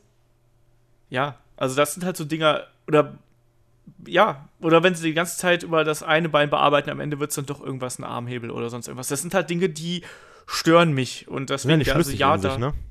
ja, ja, genau. Und das, das ist halt so. Also ich bin da äh, mit dir äh, d'accord, um dieses schöne Wort wiederzunehmen. Also ähm, das Wrestling an sich ist besser, als wir das vor 10, 15 Jahren alles gehabt haben. Ähm, die Geschichten innerhalb der Matches, vielleicht auch bedingt durch den, ähm, ja, durch die Masse an Content, die da eben rausgehauen wird und äh, ist dann eben nicht so gut, wie es halt häufig so äh, damals gewesen ist. Also David, wie siehst du das? Ich glaube, die Wrestler kommen auch irgendwann mal an, ein gewisses Limit. Also bei New Day und so weiter finde ich das echt beeindruckend, weil so viele Matches, wie die halt hatten im Pay-Per-Views und trotzdem sind irgendwie äh, alle Matches verschieden und beeindruckend. Aber andererseits hast du halt bei manchen Wrestlern auch das Gefühl, die haben so viele Matches und ähm, haben gar keine Idee mehr, was die halt bei Pay-Per-View groß anders machen sollten. Also momentan, was mich halt ein bisschen stört, einfach, dass ich bei Pay-Per-Views manchmal das Gefühl habe, ich gucke halt ein Match, das hättest du genauso gut auch in der Weekly bringen können. Und Ja. äh, ich finde halt immer, es ist wichtig, dass beim Pay-Per-View die Matches anders sind. Das sollen halt besondere Matches sein. In, in der Weekly stört es mich nicht. Wenn die ihre 0 auf 15 Sachen abspulen, kein Ding, aber mittlerweile haben sie halt, wie du schon richtig sagst, ein Seth Rollins haut, haut ja teilweise in der Weekly genau dieselben spektakulären Moves raus, wie halt im Pay-Per-View. Und in derselben Reihenfolge. Und äh, ja, das, das kann natürlich vom Indie-Markt kommen. Äh, weiß ich nicht, weil ich nicht so ein Indie-Mega-Fan bin. Äh, ich denke nur immer, die können es, aber es wird irgendeinen Grund geben, warum die es halt äh, so machen, wie sie es machen. Es gibt ja gute Beispiele, beispielsweise New Day und Co., bei denen es ja immer klappt, wo du immer das Gefühl hast, die, jedes Pay-Per-View-Match bereiten die sich irgendwie anders vor. Und die haben richtig einen Plan. Und bei man, manchen Pay-Per-View-Matches hast du einfach bei anderen Wrestlern das Gefühl, die gehen dahin, sind komplett ausgelaugt und dann, ja komm, jetzt spulen wir das ab. Ich glaube auch, das ist so ein bisschen eine Sache der äh, Übersättigung auch vielleicht. Weil du einfach, äh, du siehst halt in Seth Rollins wirklich jede Woche kämpfen seit fast fünf Jahren. Und ähm, sind wir mal ehrlich, teilweise Lesnar-Matches sind ja auch sehr, sehr ähnlich, aber da habe ich das, also wirklich sehr, sehr ähnlich teilweise, ähm, aber da habe ich das Gefühl sogar nicht so stark, weil ich halt einen Lesnar nicht so oft kämpfen sehe. Mhm. Ja, äh, ich finde es auch fatal, dass die, die ganzen Wrestler immer jede Woche kämpfen lassen. Ich verstehe halt nicht, warum die zum Beispiel in Seth Rollins und Dean Ambrose können die doch genauso gut in Backstage-Segmenten mal zeigen und so weiter. Aber teilweise hast du halt, dass die Leute Promos halten und im Laufe des Abends haben sie halt ihr Match oder im Main Event haben sie ihr Multiman-Match, damit man diese dicken Namen hat.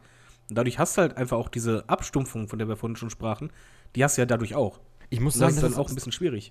Das ist aber auch echt ein, das ist halt ein, ein blödes Problem einfach, weil du wirklich sehen musst, äh, also wenn- jetzt ganz egoistisch gedacht, wenn ich jetzt als Kai in Amerika wohnen würde und sage, okay, ich gehe jetzt zu Raw, dann würde ich aber auch sagen, okay, ich will auch, in Anführungsstrichen, ich will auch meinen Seth Rollins sehen. Also so, Ja, aber warum musst du den im Ring? Du musst ihn ja nicht im Ring sehen. Sagen wir zum Beispiel, Mm, Also, weil stell dir mal vor, du gehst da irgendwie mit dem Kind hin oder sowas, ist ein mega Seth Rollins-Fan und auf einmal kämpft er nicht, der sonst halt häufig kämpft. Dann, dann wärst du doch auch mega enttäuscht. Nein, weil das hatte ich zum Beispiel früher auch. Und bei der, also ganz früher war es halt so, das wird Olaf bestätigen. Die Wochensendungen waren eigentlich sogar richtig mies, dass du halt eigentlich fast nur Jobber-Matches hattest. Die waren richtig anstrengend manchmal sogar. Aber das Geile war, dadurch hast du dann eben, wenn es dann zwei Superstars äh, in den Ring gebracht hat, war es dann auf einmal ein Ereignis. Genau, und bei der Attitude Era war es halt auch ähnlich. Es war halt so, dass halt äh, besseres Wrestling war während der Weeklies. Aber da haben auch nicht immer die Topstars jede Woche gegeneinander gekämpft, sondern da hattest du halt wirklich auch deine äh, Weekly-Sendungen, wo halt äh, ein Stone Cold äh, zwei, drei Wochen am Stück eigentlich nur Promos gehalten hat oder halt irgendwelche Segmente hatte und halt nicht immer im Ring stand. Und heute hast du halt das Gefühl, die nehmen alle großen Namen, hauen die immer schön in die Show rein, weil Waitings oder so, ich weiß es nicht. Aber das brauche ich nicht. Ich möchte ja denjenigen sehen. Ich muss ihn nicht unbedingt im Ring sehen. Und ich finde halt, das ist so ein Kreislauf, wofür auch die Wrestler nichts können. Weil du bist halt einfach irgendwo übersättigt und die sollen ja was zeigen. Du möchtest halt eben nicht, das wäre halt eigentlich noch schlimmer, dass halt die großen Namen gegeneinander kämpfen in der Weekly und ein absolut grottiges Match raushauen, weil die gar keinen Move zeigen, der eigentlich spektakulär ist oder sonst was.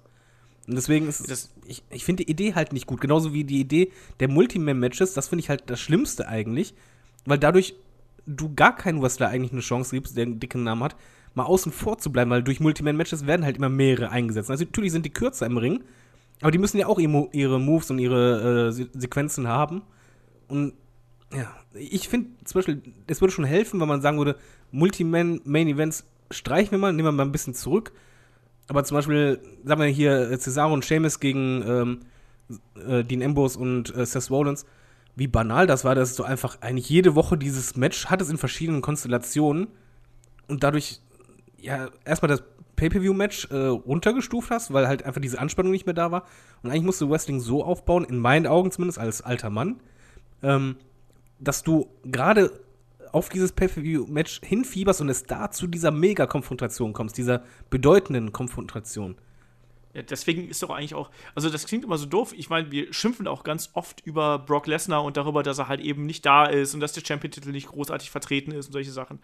Aber ich muss ganz ehrlich sagen, wenn Brock Lesnar im Ring steht, habe ich sofort Herzklopfen. Also da geht mein Puls nach oben, weil du halt in dem Moment was siehst, was du nicht ständig irgendwie vor die Flinte kriegst. Also, ähm, und da muss ich ganz ehrlich sagen, also das ist dann eben ein Spektakel, so wie es halt eben bei einem Pay-Per-View sein sollte. Ne? Und ähm, das ist tatsächlich auch das, was, was ich eben vermisse. Und äh, ja, das ist, das ist für mich äh, irgendwie auch, was David gerade gesagt hat, diese, gerade diese, diese Fehde jetzt zwischen The Bar und, ähm, und dem Zweidrittel-Shield, ähm, das ist für mich das absolute Aushängeschild dafür, was derzeit bei WWE falsch läuft. Wenn du genau weißt, dass jetzt die nächsten vier Wochen bis zum Event, ähm, jetzt nächste Woche gibt es das Tag Team Title Match, dann äh, egal wer da gewinnt, danach wird halt einfach zwischen den beiden weitergefädet und äh, in Einzelmatches und äh, eigentlich gibt es keine Überraschung mehr. So. Und wenn du quasi das schon alles vorhersagen kannst, dann ist doch eigentlich der Sinn vom Wrestling ist doch eigentlich dann verloren, oder? Also wenn es zu vorhersehbar wird. Stille. Äh, Ich warte auf Kai. Ja, also klar, natürlich. Also, ich, wie gesagt, ich, ich, ich verstehe das. Also, ich kann halt beide Seiten verstehen. Ne? Natürlich ist es halt wirklich dieses äh, Big-Time-Feeling, wenn du jetzt halt jemanden kämpfen siehst, der die ganze Zeit. Also, den du halt vorher nicht dauerhaft gesehen hast. Deswegen finde ich es auch mal gut, dass jetzt Nakamura nicht zwingend äh, immer zu seinem Entrance rauskommt, weil das ja auch so ein bisschen den Zauber entfernt. Aber halt, also, ich kann es auch trotzdem verstehen, jetzt wirklich, wenn du einfach sagst, okay, da ist jetzt eine Familie mit Kindern, die geht da hin, die Kinder sind irgendwie Fan von Wrestler XY und er kämpft dann heute nicht, dass dann auch irgendwie die Familie enttäuscht ist. Also das ist, Ja, aber- halt, das kann ich trotzdem nachvollziehen. Aber guck mal, Kai, jetzt mal als alter Mann zum Jungspund gesprochen. Ähm, früher, ähm, sagen wir Attitude-Zeit, aber auch die Zeit danach, Anfangs PG-Zeit, war, war das ja auch so, dass halt nicht immer ge- gekämpft wurde. Und nicht jeder Superstar war in jeder Weekly jedes Mal im Ring. Und die Hallen waren trotzdem schneller ausverkauft als heute. Ja, na, klar, natürlich, aber da damals hast du doch ein anderes. Publikum. Damals hast du doch auch keine Familie, also wenig, viel weniger Familien da. Guck doch mal damals ins Publikum, wie viele erwachsene Männer du da, also was Ja, bei Attitude, aber deswegen sage ich auch, Ja. anfangs PG war es genauso und da waren die Kiddies da. Den, den Leuten, die feiern ja schon ab, wenn, der, wenn irgendeiner zu einem Entrance rauskommt. Da du kennst du es bei der Hausshow, selbst wenn einer nur zum, zu einer Promo rauskommt, ey, ich habe gesehen, wie der rauskam, ich habe diesen Typen gesehen. Darum geht's denen. Äh, d- Denen ist egal, ob so, ey, glaubst du nicht, dass irgendwie so ein Sechsjähriger oder ein Zehnjähriger sagt von wegen so, "Ah, Moment, der hat aber jetzt nur drei Minuten gewrestelt anstatt acht. Ich wollte aber das und der sollte den und den Move zeigen. Nee, Nee, nee, nee, aber die sind einfach total dass auf, die gar nicht wresteln, dass die gar nicht auftreten. Ohne, Nee, nee, würd, nicht- Würde ich jetzt Smackdown gucken, würde ich jetzt Smackdown irgendwo live irgendwo sehen und AJ Styles wird nicht kämpfen, Alter. Aber glaubst du, wie angepisst ich wäre? Dann machst du halt im Dark Match. Ja, genau. Ja, du notfalls auch noch deswegen, ein ja, Dark Match machen, okay, okay, nein, okay, da, damit, ja, Du, du hast erstmal okay. die Dark Matches und du hast halt noch einfach. Es geht ja nicht darum, dass jemand von der Show rausbleibt, sondern er kann ja auch einfach Promos halten. Es gibt verschiedene Varianten, die du machen kannst. Ja, aber ich will den kämpfen sehen. Also scheiß mal auf die Promo. So, ja, aber nicht ehrlich. jeder will das. Aber das Problem ist einfach, dadurch hast du halt eine gewisse Abstufung, äh, Abstumpfung. Und das heißt halt damals weniger, eben weil die ein, anders eingesetzt wurden. Also so mein Eindruck. Ich stimme nur der Dark Match-Sache zu. Dem Rest nicht. Er- will immer nur kämpfen sehen. Äh, apropos sehen, ich habe hier noch eine Liste, einen Punkt, da bin ich mich gespannt, was er sagt. Ich persönlich finde nämlich, was die Präsentation angeht, dass die WWE ähm, heute besser war als zum Beispiel zu Attitude Era, aber ähm, rein technisch gesehen und auch in der Anfangs-PG-Era, die fand ich zum Beispiel von der Präsentation her am stärksten, weil nicht nur wegen Pyro, was für mich wirklich zum Wrestling irgendwie dazu gehört, bei Brock Lesnar merke ich es halt jedes Mal und ich erwähne es auch jedes Mal, da stimme ich dir auch einmal zu. wie, wie sehr mich das stört. Oder bei einem Goldberg könnte ich mir auch nicht vorstellen, dass er halt ohne Feuerwerk rauskommt und Co. Ähm, und auch immer dieses Anfangsfeuerwerk habe ich immer gemocht bei War, wenn so Das War ist geil, ne? du, du, du, du, Ja. und dann einfach nur gedacht hast, jetzt geht's los und alle am Ausrasten.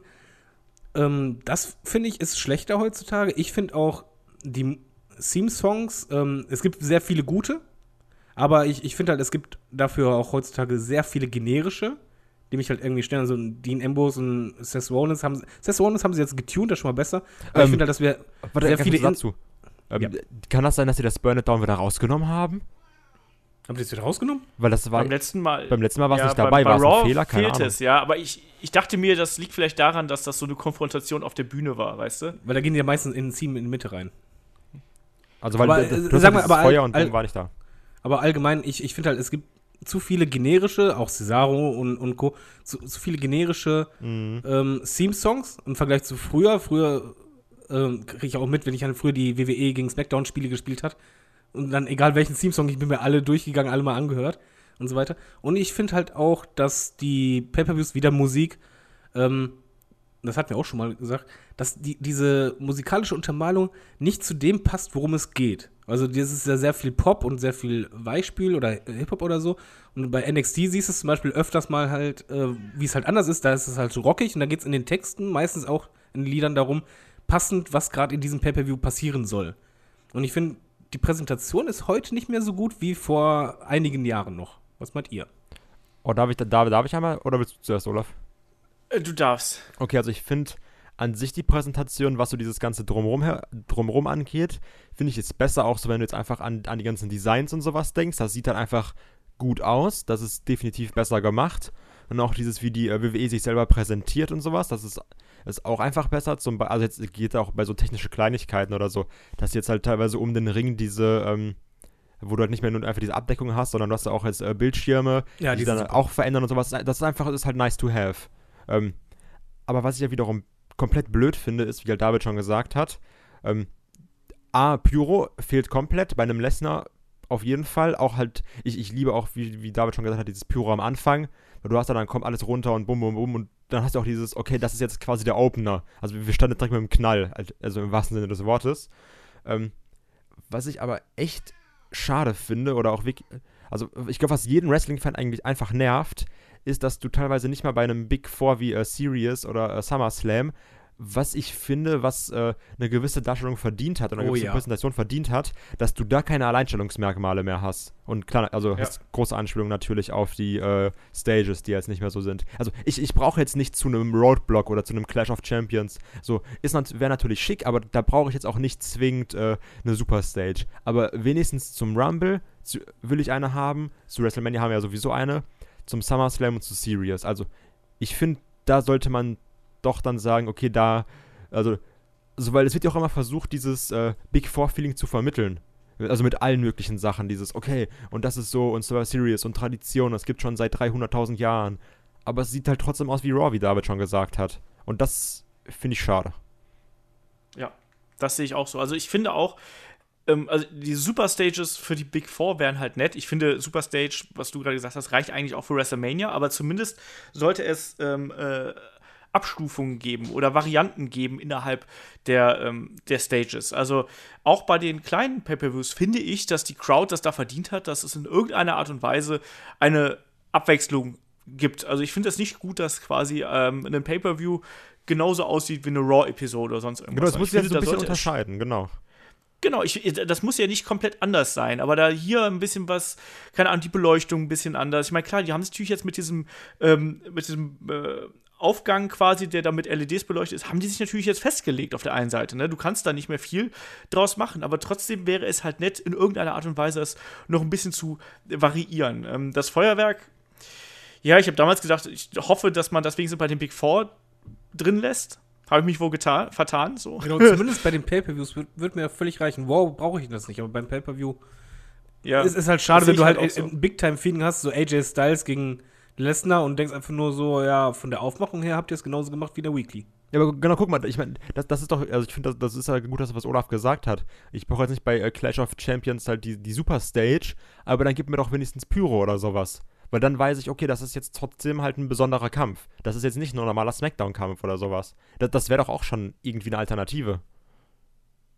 Ja, da äh, stimme ich voll und ganz zu. Also irgendwas muss da gemacht werden, damit sich auch die Pay-Per-Views wieder besonders anfühlen. Und ich glaube, Feuerwerk, das dann so ein bisschen Special Entrances auch hier und da mal eingestreut, das wäre halt wirklich schon nett. Also so, dass man sich da wertgeschätzt fühlt einfach. So ein bisschen. Und äh, ja, klar, die Gesamtpräsentation ist natürlich bei WWE äh, wenn man das jetzt mal, die, diese, diese Schwächen, die wir jetzt da gerade erwähnt haben, außen vor lässt, die ist natürlich deutlich besser geworden. Also die ist professioneller geworden. Wir haben jetzt zuletzt so ein paar Geschichten gehabt, wo irgendwie die, ich glaube bei NXT waren das, wo die Schnitte nicht 100% genau gesetzt haben.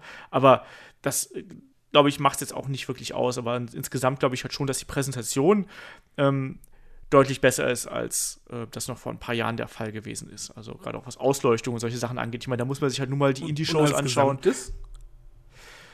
Weil ich, ich Es finde halt gerade das wahrscheinlich mit den Stages und so gehört halt für mich schon dazu, wenn ich halt, wo du es gerade Es erzählt ist halt hast. schon ein Abstieg. Ja, es ist halt schon ein Abstieg. Vor allen Dingen, So. denkt man so zehn Jahre zurück, was da teilweise für Mega-Stages waren, so Am Armageddon damals mit Jeff Hardy, mit der, dieser Brücke und so weiter und irgendwie, die Pay-Per-Views hatten damals irgendwie mehr dieses Pay-Per-View-Feeling, dieses Besondere. Die Match-Ansetzungen waren halt ein bisschen mehr von wegen, okay, jetzt kommt es zur Konfrontation, die, die Stage war so, anfangs, das Feuerwerk war auch anders als bei den Weeklies, sondern es war halt gewaltiger, jedes Mal.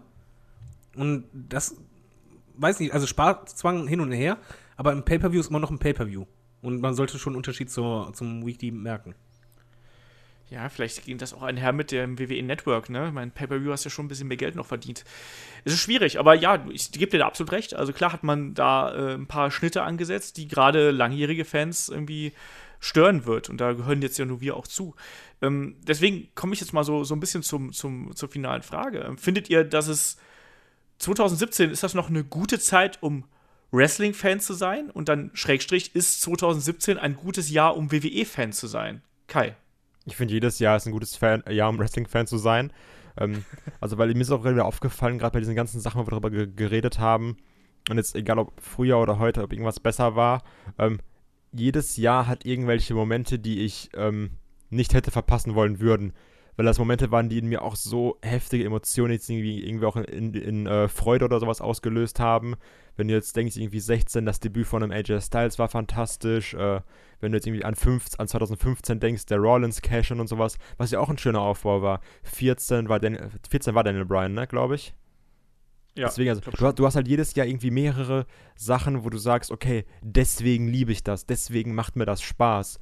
Und äh, klar, also wir haben, wir haben jetzt da wirklich festgestellt, du musst dich teilweise wirklich durch sehr viel Müll boxen und äh, was du irgendwie hinter dich lassen, hinter dir lassen musst. Aber ähm, ich weiß halt auch irgendwie, äh, gerade von Olaf oder so aus anderen Podcasts, dass du halt damals auch einiges an Müll hattest und auch sehr viel Müll und Gimmick-Matches und keine Ahnung, was die Kacke waren. Ähm, aber es lohnt sich eigentlich immer Wrestling-Fan zu sein, weil du wirklich auch, also ich merke es jetzt auch bei mir, natürlich, du hast immer die Sache, du sagst, ah, hm, ist nicht mehr so toll, aber ich weiß halt, wenn die Road to WrestleMania beginnt, das ist auch für mich wieder so, das ist das, das, ist halt so meine, das ist so die fünfte Jahreszeit, also dann, dann bist du wieder voll drin, du bist irgendwie wieder im Modus, du hast wieder diese, dieses Wrestling-Fieber, du hast wieder ganz andere Emotionen dabei also deswegen ist es. Äh aber, aber du hast jetzt natürlich auch meine Doppelfrage so ein bisschen über einen Kamm geschoren, ne? Also ich habe das ja schon ein bisschen differenzierter gewollt. Also ob du Wrestling-Fan und WWE-Fan, ob das äh, aktuell noch eine gute Zeit ist. Ich habe natürlich doch beide, also wie doch beides. Also ähm, du hast halt, du kannst sagen, okay, ich habe halt meinen Mainstream-Kram, weißt du, ich gucke jetzt auch so, so, ist halt wirklich so, ich gucke ich guck, ich guck meinen Mainstream-Film Film WWE, aber ich habe auch so ein bisschen meine meine Indie-Azi-Fazi-Serien, die ich dann halt in den Indies verfolge. Das also so, deswegen beides sehr, ja. sehr schön, finde ich persönlich. David, wie siehst du das? Ähm, ich wandle deine Frage ein bisschen um. Und zwar, äh, warum bin ich denn überhaupt hier? Tut mir leid, aber äh, die Idioten übernehmen die Anstand. Es ist halt, 2017 war es eine gute Zeit oder ist es eine gute Zeit, um Wrestling-Fan zu sein im Hinblick darauf, dass man schon Wrestling-Fan ist, würde ich sagen, ja. Äh, es, es, gibt immer Graupen, es gab jede Menge Graupen, es gab auch viele Sachen, die einen frustriert haben. Es gab aber auch verdammt viele schöne, gute, emotionalisierende Sachen. Ähm, es war dahingehend ein gutes Jahr. Es wäre aber in meinen Augen ein schlechtes Jahr, um beispielsweise einen Kumpel dazu zu bringen, dass er ein langjähriger Fan wird. Habe ich bei meiner Weil, Freundin geschafft dieses Jahr. Moment, ich, ich wollte es schon erklären. Weil, ähm, wenn du ihn halt, sag mal zum Beispiel, ich nehme jetzt halt jemanden aus dem Freundeskreis, mache ich halt ab und zu, den zeige ich dann Wrestling oder gucke mit ihm ein Pay-Per-View. Der wird begeistert sein von den Sports, von, von, der, von der Athletik und von der Inszenierung und Co. Aber wenn du halt nicht so drin bist und halt nicht weißt, von wegen, okay, beim Wrestling muss ich halt, äh, gerade bei der WWE, ganz oft mal die Logik vergessen und äh, Co., dürfte der ein Problem haben, wenn er halt einfach nach kurzer Zeit merkt, wie scheiße, Entschuldigung, manche Storylines gemacht sind oder wie sehr es auf, auf der Stelle tritt. Also ich glaube, das ist halt schwieriger, dieses Jahr jemanden richtig anzufixen, als in manch anderen Jahren. Aber für mich als Wrestling-Fan, als Langjähriger, der auch über manches hinwegsehen kann oder eh nicht gezwungen wird, immer zu gucken, war es ein gutes Jahr. Aber wie gesagt, ich glaube, dieses Anfixen, gerade im Hinblick darauf, dass er dann länger angefixt bleibt, ist dieses Jahr deutlich schwieriger als bei anderen Jahren.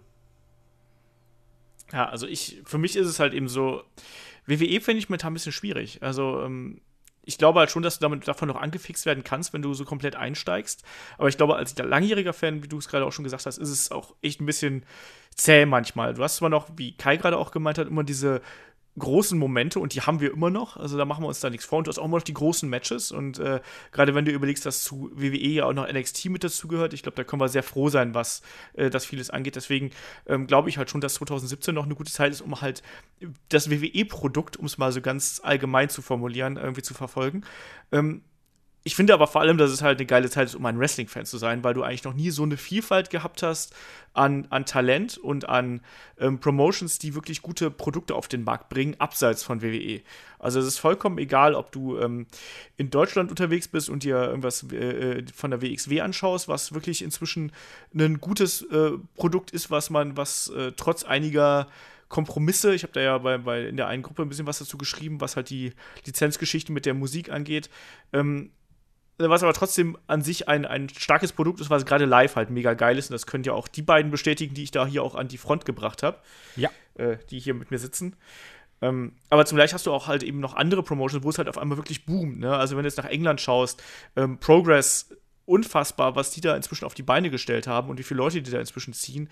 Ähm, du hast ähm, natürlich in Japan mit New Japan einfach äh, einen, einen wirklich einen großen Player, der auf einmal da in die USA ähm, äh, ja, greift und versucht, mit Ring of Honor da was auf die Beine zu stellen. Mal gucken, was das passiert, was daraus wird. Und dann auch noch sowas wie äh, ein Cody Rhodes, der zusammen mit den Young Bucks jetzt irgendwie die, eine riesengroße Veranstaltung machen möchte, was einfach daran liegt, dass diese Jungs äh, auch im Independent-Bereich halt inzwischen so groß werden können und bekannt werden können, dass die sowas probieren können. So, und das war vor einigen Jahren garantiert noch nicht so. Also, ich glaube halt schon, dass wir da äh, derzeit ein, ein, ein ähm, Boom des Wrestlings erleben, aber vielleicht nicht unbedingt einen Boom von WWE erleben. Und das ist so der, ähm, den Unterschied, den ich da machen würde. Und deswegen, da bin ich halt mal gespannt, wie es sich über die nächsten Jahre entwickelt, weil wir kriegen ja immer wieder diese Fragen. Ähm, ja, glaubt ihr, dass New Japan oder irgendwas anderes jemals WWE äh, schlagen könnte oder Konkurrenz machen könnte? Ich sag mal so, ich glaube, das wird nicht so schnell passieren, aber es kann irgendwann passieren. Also so irgendwie in 10, 15, 20 Jahren, aber es wird halt noch ein bisschen dauern. Ich ähm, würde das aber auch gar nicht mal so schlecht finden, weil, äh, dummer Vergleich, aber David würde bestimmt verstehen, aber Olaf bestimmt auch. Ähm, also, weil das ist ja auch so, ähm, und zwar, ich würde das jetzt mal ganz dumm mit äh, FIFA vergleichen, wo halt immer alle sagen, okay, so 2002 bis 6 oder so, das waren halt die besten Spiele, weil da hast du noch Pro Soccer als Konkurrenz. Und äh, seitdem quasi keine Konkurrenz mehr da ist, dann, also, du, also wo, wofür musst du dich anstrengen? Du, du bist halt in Monopolstellung. Also, du, du hast halt keinen, der dir irgendwie die Butter vom Brot nehmen kann. Und das war ja auch damals so, okay, WWF gegen äh, WCW, da, das, das war ja jetzt wirklich ein Kampf ums Überleben. Und heutzutage, also was soll WWE eigentlich noch passieren? Sie haben ja, also klar, sie haben ja die Konkurrenz Ring of Honor und sowas, aber es ist halt nicht ansatzweise auf einem Level, ne?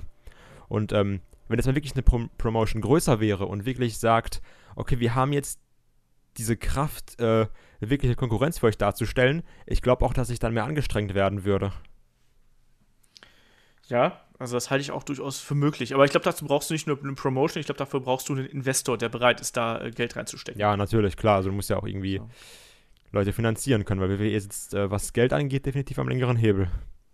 Das auf jeden Fall. Äh, David, möchtest du noch äh, abschließende Worte zu finden oder äh, bist du zufrieden mit dem, was wir hier besprochen haben? Nö, ich bin zufrieden. Ich habe auch, glaube ich, mehr als genug geredet heute. Na gut, dann äh, schließen wir das Nostalgie-Thema äh, für diesen Podcast ab. Ich bin mir sehr sicher, dass wir ähm, da noch mal so ein paar Mal äh, von hier nach dort springen werden in anderen Podcasts, weil dieser Vergleich mit damals und heute ist ja, ähm, der ist ja irgendwie immer da. Aber warte mal. Allein dadurch was denn? Ja, meine Frage an die Hörer: Findet ihr, dass das Wrestling damals besser war oder WWE damals besser als früher und wenn ja, warum? Genau. Schreibt uns das unter das äh, Video, unter dem Post oder schickt uns einfach an fragen.de. Und damit sind wir auch beim Thema, weil wir haben natürlich auch jede Menge Fragen bekommen an fragentatlock.de, an YouTube und Twitter und ich weiß nicht was alles. Und da gehen wir jetzt einfach mal durch hier. Und zwar der Daniel äh, schrieb uns eine Mail, die leider eine Woche liegen geblieben ist, sorry dafür. Ähm, und zwar ging es da nochmal um Mark Henry. Also der Daniel scheint ein großer äh, Mark Henry-Fan gewesen zu sein, weil er schon mal eine Frage zu dem guten äh, Herrn gestellt hat. Und er fragt ja, ähm, hätte man aus dem nicht viel mehr machen können. Also sprich, er hat ja diese legendäre Promo gehabt mit dem Rücktritt, ne, Baby, I'm coming oh, home und so. Und er hatte halt äh, auch diese Kraftdemonstration, er hatte die Hall of Pain und so. Ähm, glaubt ihr, man hätte aus dem mehr machen können oder ist das, was er erreicht hat, eigentlich schon genau richtig, David? Ich glaube, man hat alles genau richtig gemacht. Ich meine, er hat auch den, den größten Titel gehalten, er wurde als Monster dargestellt, er hatte immer während er bei der WWE war, äh, seine Segmente auch damals äh, bisschen peinlichere, aber er war halt immer irgendwie in, in, Fokus mit drin, aber ganz ehrlich, er war auch nie jemand, der halt die geilen Matches abgeliefert hat. Deswegen ist seine Stellung schon richtig, wobei ich halt sagen muss, diese legendäre Promo, die hat mich halt damals nicht nur überrascht, also äh, an sich, sondern die hat halt gezeigt, dass er vielleicht ein bisschen mehr Zeit äh, hätte haben kriegen sollen, um Promos zu halten. Also ich fand's halt, ich fand diese eine Promo, diese Rücktrittspromo, das war schauspielerisch ganz, ganz großes Kino und er, er kann, konnte da auch echt gut reden. Äh, das vielleicht hätte man mehr machen können, aber ansonsten wrestlerisch und von der Karriere her hat er hier nochmal echt alles gerissen und äh, alles gewonnen und war immer wieder in Fokus drin, mal ein bisschen mehr, mal ein bisschen weniger. Das passt für mich. Ja. Kai, wie siehst du also das? Also es gibt definitiv Sachen, die man über Mark Henry verschweigen sollte. Also so, ich glaube, wir haben da schon mal drüber geredet, irgendwie, ich weiß gar nicht mehr welchen Podcast. Ähm, aber ist jetzt auch nicht so, dass ich sage, okay, ich hätte ihn jetzt gerne mehr gesehen oder sowas. Also ich glaube, das, was er, ähm, also für seine Fähigkeiten und sowas ist er, glaube ich, schon sehr gut weit gekommen. Auch alles natürlich verdient. Ist jetzt aber nicht so, dass ich sage, ich hätte gerne gemacht, dass man mehr aus ihm herausgeholt hätte. Also ist ja auch immer so ein bisschen die Sache, wie man dann die Leute darstellt. Ne? Ich glaube, vom Prinzip könnte man noch so zu jedem sagen, dass man mehr aus ihm machen könnte, oder? In der WWE. Und äh, wie David schon gesagt hat, hat hier halt noch ein Mark Henry verdammt viel erreicht. Ja, also ich, ich schließe mich dem an. Also ich weiß, dass Mark Henry halt gerade ja so in der Anfangszeit durch seinen hochdotierten Vertrag, den er damals gekriegt hat, dass er da auch nicht so populär gewesen ist. Und das heißt ja auch, dass er deswegen halt diese peinlichen Rollenteils hat äh, spielen müssen und die er auch alle über sich ergehen hat lassen, so, weil äh, ne, das Geld Bezahlung, und so. ja, läuft. Ähm, ja, ganz klar. Ähm, aber nichtsdestotrotz, ich glaube, der war jetzt nie ein begnadeter Wrestler. Also Nee. ich, auch zu seinen Hall of Pain-Zeiten fand ich ihn halt, das war so einer, der, den fand ich unterhaltsam, bis die Ringglocke geläutet hat. So ungefähr. Und dann äh, war es immer ziemlich furchtbar eigentlich im Ring. Ich mochte den nie besonders gerne im Ring. Er hat so ein, ein, zwei Matches gehabt, die waren ansehnlich. Aber so im Großen und Ganzen war halt nie jemand, der, wegen dem ich ein Ticket gekauft hätte. So. Und der hatte, wir haben es gerade angesprochen, wir hatten diese drei guten Geschichten. Das war die Hall of Pain, die war super. Es gab die, ähm, auch diese mit dem Truck-Pulling und so, das war halt auch noch ganz unterhaltsam. Und dann eben natürlich ähm, diese Baby I'm Coming, Coming Home Geschichte, das war mega. Also absolut, äh, das war richtig gut.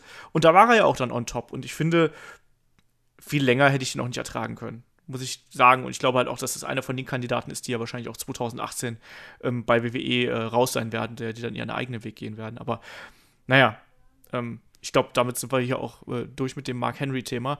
Ähm, der Marvin äh, schreibt uns bei Facebook, was ist euer Lieblings-Pay-Per-View? Ähm, ähm, schreibt dann doch so, ja, ich meine Lieblingsmatch hat ja jeder, aber welche Großveranstaltung hat euch über die Jahre am meisten gefallen? So, ich kann schon mal vorab sagen, Olaf und ich sagen dasselbe. Also sagst du, Kai.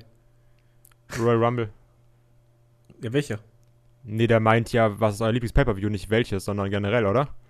Nein, Nee, es geht um welche Großveranstaltung. Also es ist schon ein ganz be- bestimmter. Aber er hat ja gesagt, über welche hat euch über die Jahre am meisten, am meisten gefallen. Hätte ich auch ja, okay. eben. Also ich, ich denke, das ist, war eher gemeint, dass halt man ein Jahr auspickt von einem Pay-Per-View. Ach so, boah, pff, kann, weiß ich nicht. Kann ich jetzt nicht sagen. Das, das, äh, dazu weiß ich gerade zu wenig, was überall passiert ist. Okay, sag, sag einfach allgemein ist Royal Rumble, ne? Ja, allgemeines Royal Rumble. Okay. Und bei dir, Olaf? WrestleMania 17.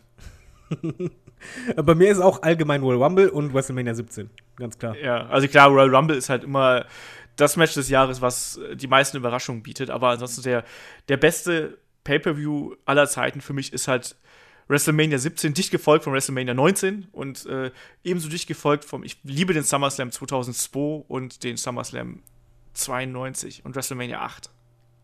So. Du hast es genug Aber beantwortet. Ja, und waren das, gleich fünf und auf das, einmal. und das, und das. und das das noch. Und gleich haben wir so 40 Dinger. Eigentlich alle. Das waren meine Top 5 einfach mal. Olafs Top 5 Pay-Per-Views. Warum denn nicht? Das ist mein Podcast hier, verdammt nochmal. ähm, der Jan fragt über Facebook, ähm, wäre Alex Wright eine große Nummer in der WWE geworden? Laut einigen Interviews ähm, gab bzw. gibt es da ja Angebote. Äh, ja, glaubt ihr, dass Alex Wright als Wrestler bei WWE äh, groß geworden wäre? Wer ist Alex Wright? Okay, da, Kai beantwortet die Frage schon mal nicht. Äh, David, glaubst du, dass Alex Wright bei der äh, WWE groß geworden wäre? Lang oder kurz? Kurz sage ich nein. Dann mach lang. Äh, lang, äh, nein. Weil, äh, ganz ehrlich. Nein, nein, nein, der, nein, der, nein. Der Mann, also ich, ich habe ihn als, als Kind fand ich ihn cool bei der WCW, auch immer wenn er getanzt hat und so weiter, aber realistisch betrachtet hatte er genau das nicht, was eine große Nummer braucht. Das ist halt einfach Charisma und Ausstrahlung, geiles Mickwork. Das hatte er nicht. Er war halt immer ein junger Kerl, ähm, der athletisch äh, sehr weit vorne war, aber das, das reicht nicht. Mehr sehe ich da auch nicht. Ja, ähm, da stimme ich vollkommen zu. Also ich mochte ihn auch. Also ich, es gab, ich war wirklich eine Zeit lang wirklich äh, ein, ein Alex Wright-Fan, äh, als er da ankam, weil ich fand, dass er technisch wirklich gute Matches abgeliefert hat. Noch andere Matches, als ähm, die damals bei der WCW irgendwie äh, gezeigt worden sind. Ich meine, es war ja Anfang 93. Äh, da hat er war er anders einfach von seinen Kämpfen her. Aber ich habe danach auch irgendwann relativ schnell gemerkt, dass ich dem überdrüssig geworden bin. Und bei WWE, also der hätte da vielleicht einen Mid- und Undercard-Charakter spielen können. Vielleicht auch hier und da einen kleinen Titel halten können. Irgendwie. Aber ich glaube nicht, dass er eine große Nummer geworden wäre. Und da- danach ist ja hier gefragt. Was ich interessant finden würde, wäre halt, ähm, vielleicht auch da die, die Frage an, äh, an, an David. Ähm, glaubst du, dass der vielleicht als Trainer äh, äh, bei, im Performance Center interessant wäre? So, weil jetzt, wir haben ja jetzt ja ein paar Deutsche äh, da. Glaubst du, das wäre, das wäre ja, eine Option für WWE? Ich, ja, ich würde es begrüßen. Ich meine, er hat doch eine eigene Wrestling-Schule, meine ich, ne? Genau, die NEW, ja. Und ähm, er war im Ring wirklich nie schlecht. Also darum geht es auch echt nicht. Er, er war im Ring gut und ich glaube genau, das ist es halt einfach auch bei manchen Wrestlern, was denen halt helfen könnte. Er ist dann jemand, der halt ähm, zeigen kann, wie man ein Match aufbaut und wie man halt auch sicher ist im Ring. Er ist es keiner, der einen bei Promos irgendwie äh, trainieren sollte, bitte nicht. Aber ja, also der ist echt so ein Kandidat, wo ich einfach sagen würde, ja, der wäre ein vernünftiger Trainer. Warum nicht? Ich sag nur Achtung, Achtung. Damals. Ich, ich finde das tatsächlich auch eine interessante Option. Also warum denn nicht? Ich meine, wir haben Robbie Brookside da schon ähm, als, als äh, Trainer aus, aus äh, UK. Also warum denn nicht irgendwie noch ähm, einen aus Deutschland mit dazu holen? Fände ich interessant. Und Alex Wright ist natürlich auch jemand durch seine Zeit bei WCW, der da auch ein Kandidat für wäre. Ähm, der Jan fragt weiter, was haltet ihr von den äh, fünf neuen NXT-Damen im Main-Roster? Endlich mal was mehr Action und Abwechslung. Er persönlich findet alle fünf gut. Äh, wir haben ja letzte Woche so ein bisschen schon über die Art und Weise äh, abgelästert, wie die äh, ja da vorgestellt worden sind. Das war uns ja alles ein bisschen zu viel Copy-Paste. Ähm, aber so grundsätzlich, ähm, wie findet ihr, kommen die Damen rüber, Kai? Äh, bin ich jetzt nicht so Fan von bis jetzt, weil mich davon sehr wenige überzeugen. Also, ähm, ich finde Sonja, Sonja Deville sehr, sehr schrecklich. Also, ähm, auch dieses That's Right Baby, das, ich will aus dem Fenster springen am liebsten. Das ist so That's dieses. right, Baby. Also, das ist ganz schlimm. äh, Mandy Rose kann ich gar nicht einordnen. Die sieht halt für, also die ist für mich gerade so ein bisschen wie äh, Liv Morgan einfach ist äh, ein bisschen jetzt gerade dafür die Looks. Ich weiß halt nicht, wie viel sie kann. Ich finde ihren Finisher ganz cool. Ähm, aber das ist jetzt auch alles so sehr belanglos und langweilig eigentlich. Also den stärksten Charakter hat er auf jeden Fall äh, eine Ruby Riot. Und hat auch die, ähm, ich weiß gar nicht, Liv Morgan und wie heißt nochmal die andere bei SmackDown? Sarah Logan. Sarah Logan, die ist auch so belanglos wie sonst was. Also, ähm, Ich glaube, die brauchen noch ein bisschen. Ich glaub, die also brauchen alle noch ein glaube, bisschen. Es, ja, genau, das ist doch das. Problem. Also genau das würde ich auch sagen.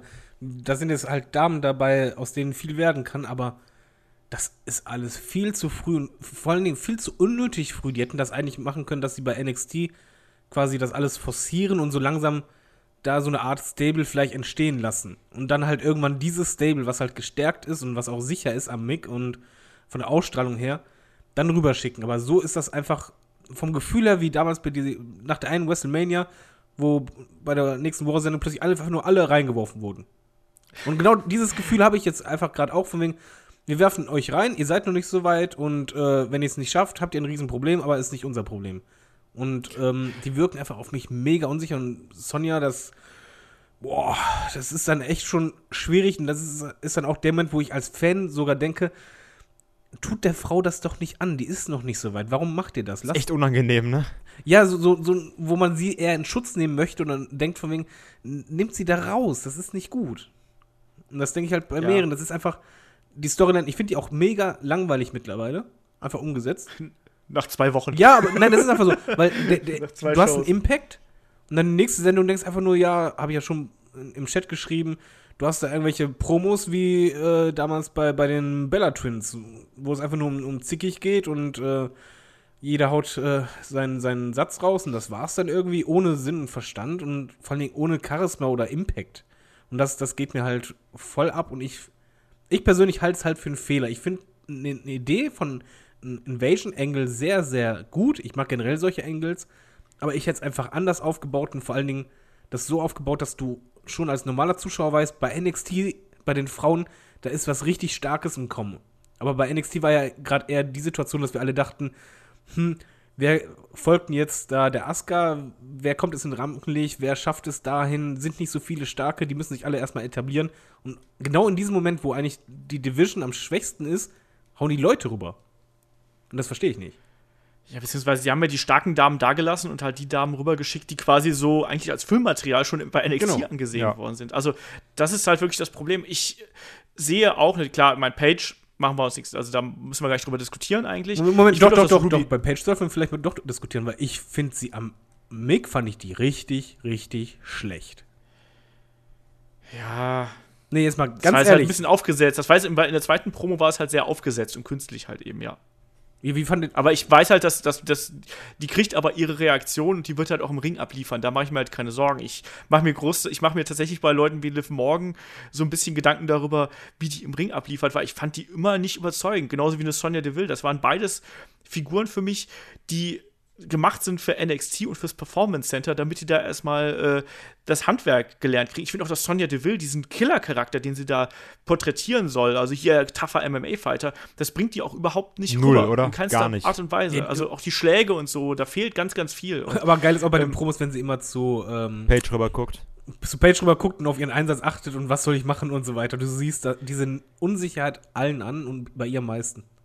Ja, also und deswegen, also ich, ich habe so ein bisschen, ich habe noch Hoffnung in, äh, in Sarah Lowe, also in Crazy Mary Dobson, wie sie ja früher hieß. Ich hoffe, dass da was draus wird irgendwie. Also ich mag die halt irgendwie von der, von der äh, Art und Weise her. Und ich finde, dass die, ähm, da kann, da kann was draus erwachsen. Ähm, bei, äh, wie heißt sie, Ma äh, Mandy Rose bin ich mal gespannt, ähm, weil die wird ja sehr gehypt. Kann ich aber nicht beurteilen. Bis jetzt überzeugt sie mich noch nicht, aber vielleicht wird da ja was draus. Ich weiß es nicht. Ähm, dann kommt noch eine Frage vom Jan. Ähm, haben unsere drei Deutschen in der WWE eine große Zukunft vor sich? Laut News äh, soll Gabby nun auch zu NXT stoßen. Also Gabby ist äh, Alpha Female, ähm, Jesse Gabbard. Ähm, ja, fragen wir mal so hier. Also, wir haben Axel Dieter Junior äh, drüben, wir haben Axel Tischer drüben, also sprich, der, äh, der hat, macht ja schon eine ne, ne Riesenkarriere da als NXT Tag Team Champion. Wir wollen es hier nicht spoilern. ähm, und ja, ich sage ja nur, und äh, Axel Dieter Junior ist ja aktuell noch einfach so unterwegs als Marcel Bartel. Und dann eben Jesse äh, Gabbard noch da. Also, also das, das Äh, meint ihr da dritte Person oder was? Ja, an, ich glaube ja, weil Fabian Eichner ist ja Italiener, der kommt aus Tirol. Okay. Und, und Alistair Black ist Holländer. Also ich glaube, das sind die drei sind gemeint. Also Jesse Gabbard, ähm, äh, Axel Tischer und ähm, Axel Dieter Junior. Ja, Kai. Ähm, also wie du schon gesagt hast, Axel Tischer, das ist ja schon, der hat ja schon viel erreicht. Also wirklich und auch ähm, einen sehr, sehr, sehr, sehr, sehr, sehr guten Platz für sich gefunden. Ähm, Ja. Halt noch am Anfang gesagt, okay, der ist so, der ist mir halt zu überdreht und wo ich es dann auch ein bisschen nervig fand, aber mittlerweile muss ich sagen, ich mag es, wie er seine Rolle spielt. Und man hat auch wieder bei Wargames gesehen, der Typ, der ist auch einfach eine Maschine. Also wie der da auch abgeliefert hat, wow, fantastisch. Und ähm, auf Axel Dieter Junior bin ich einfach nur sehr gespannt. Also ich, ich, ich weiß nicht, was da kommt. Also, also das Komische ist, ich finde, der hat so diesen Look dafür, dass er halt so einen, so, so einen richtigen Deutschen einfach spielen kann, weil er hat einfach, der sieht einfach eins zu eins aus wie ein Deutscher, oder? Sei mal bitte ehrlich. Und äh, also, deswegen bin ich mal gespannt, was die WWE daraus machen wird. Ähm, aber er ist halt auch ein sehr talentierter und junger Typ. Deswegen, also ich bin da äh, gespannt, kann mir aber vorstellen, dass er zumindest bei NXT gut eingesetzt wird ähm, und auch ordentlich Heel Heat ziehen kann. Und Alpha Female, ich, also ich, die kenne ich nur, also, also wirklich nur sehr, sehr kurz aus äh, Clips von dem Mayan Classic. Und ähm, ist aber mal eine, ein anderes Kaliber Frau. Und deswegen ganz cool, mal sowas zu sehen, weißt du? Also ist halt nicht, ist halt nicht äh, Liv Morgan oder eine Mandy Rose oder sowas, weißt du? Ja. Genau das ist es halt, was äh, in meinen Augen für äh, Alpha Female spricht. Die sieht halt anders aus, die kämpft anders. Ähm, die bringt durch ihren Look einfach eine ganz andere Authentizität Die hat halt mit. Also ich habe das ja schon.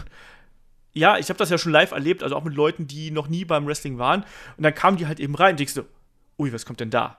So, also die, die, der, die ist einer der, der, der liebsten Menschen, die ich im Wrestling bis jetzt kennengelernt durfte. Also ich habe ja eine, eine Conversation mit der gemacht, das könnt ihr euch bei, bei WXW Now anschauen. Ist ein super toller Mensch, aber im Ring ist er halt ein Killer. So, und das verkörpert sie halt total gut und deswegen ähm, äh, ist das jemand für mich, der das, das NXT-Roster und auch das WWE-Roster absolut bereichern kann. Und Axel Dieter Junior, ähm, auch da, ne, super, super professioneller Typ, der das unbedingt will, was er da macht. Ähm, und ja, äh, mal abwarten, wie er eingesetzt wird. Ne? Es wird ja, geht ja gerade so ein Gerücht rum, dass er da im Stable unter anderem mit Donovan Dijak unterwegs ist. Ich hoffe, dass man das ein bisschen, ja, dass man dem halt einen Charakter gibt in irgendeiner Form. Ne? Und äh, mal sehen, das, das kann man noch Aber nicht siehst einschätzen. Vom Wrestlerischen Siehst her. du den Junior auch so als Stable-Führer dann eher an oder als so, äh. na, wow, okay. wow, das war nicht so gemeint. Siehst du ihn als Führer an, sag es uns. Wow, das war nicht so gemeint. Wenn, wenn Olaf jetzt mit Jawohl antwortet, haben wir es. Also, ähm, ich, ich weiß es nicht. Ich ähm, kann ähm, äh, Juniors Englisch nicht so 100% einschätzen. Also die Male, die er da war, äh, die er so normal gesprochen hat, war das gut, aber das ist ja immer noch ein Unterschied, ob du dich normal unterhältst und ob du halt eben eine Promo auf Englisch halten kannst. Ich glaube, ein stable äh, Leader, muss man sozusagen, ähm, sollte immer jemand sein, der dann auch eben als Mikro gehen kann. Und deswegen ist ja auch ein Axel Tischer zum Beispiel relativ selten am Mikrofon. Und da ist ja dann auch ein, äh, Eric Young vorne. Also Mal, mal, schauen. Also ich kann mir bei dem generell sehr viel vorstellen, weil ich finde, dass der von Haus aus einen ne, großes natürliches Charisma mitbringt und obendrein halt noch ein echt super Wrestler ist. Und äh, Axel Tischer, also ähm, Alexander Wolf, der ist ja auf dem Sprung, machen wir uns da nichts vor, der wird irgendwann, also ich, ich lege mich da fest, dass die, dass die nächstes Jahr bei, NX, äh, bei, bei NXT raus sind und bei WWE debütieren werden mit Sanity. Meinst du echt? Vor, vor der of Pain? Ja. Okay, krass.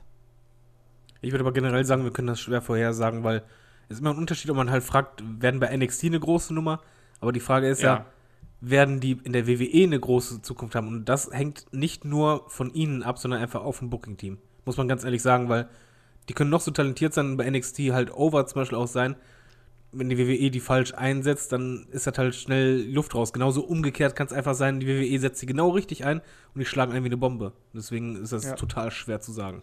Ich freue mich auf jeden Fall sehr drauf. Also ich freue mich wirklich sehr darauf, äh, Axel Dieter Junior dann auch irgendwann äh, bei NXT in den Shows zu sehen, weil ich da wirklich unglaublich drauf gespannt bin, einfach mal jemanden zu sehen. Also bei mir ist es halt nicht so krass wie jetzt bei, keine Ahnung, diesen ganzen anderen Leuten, die jetzt WXW schon so lange verfolgen oder auch halt bei einem Olaf.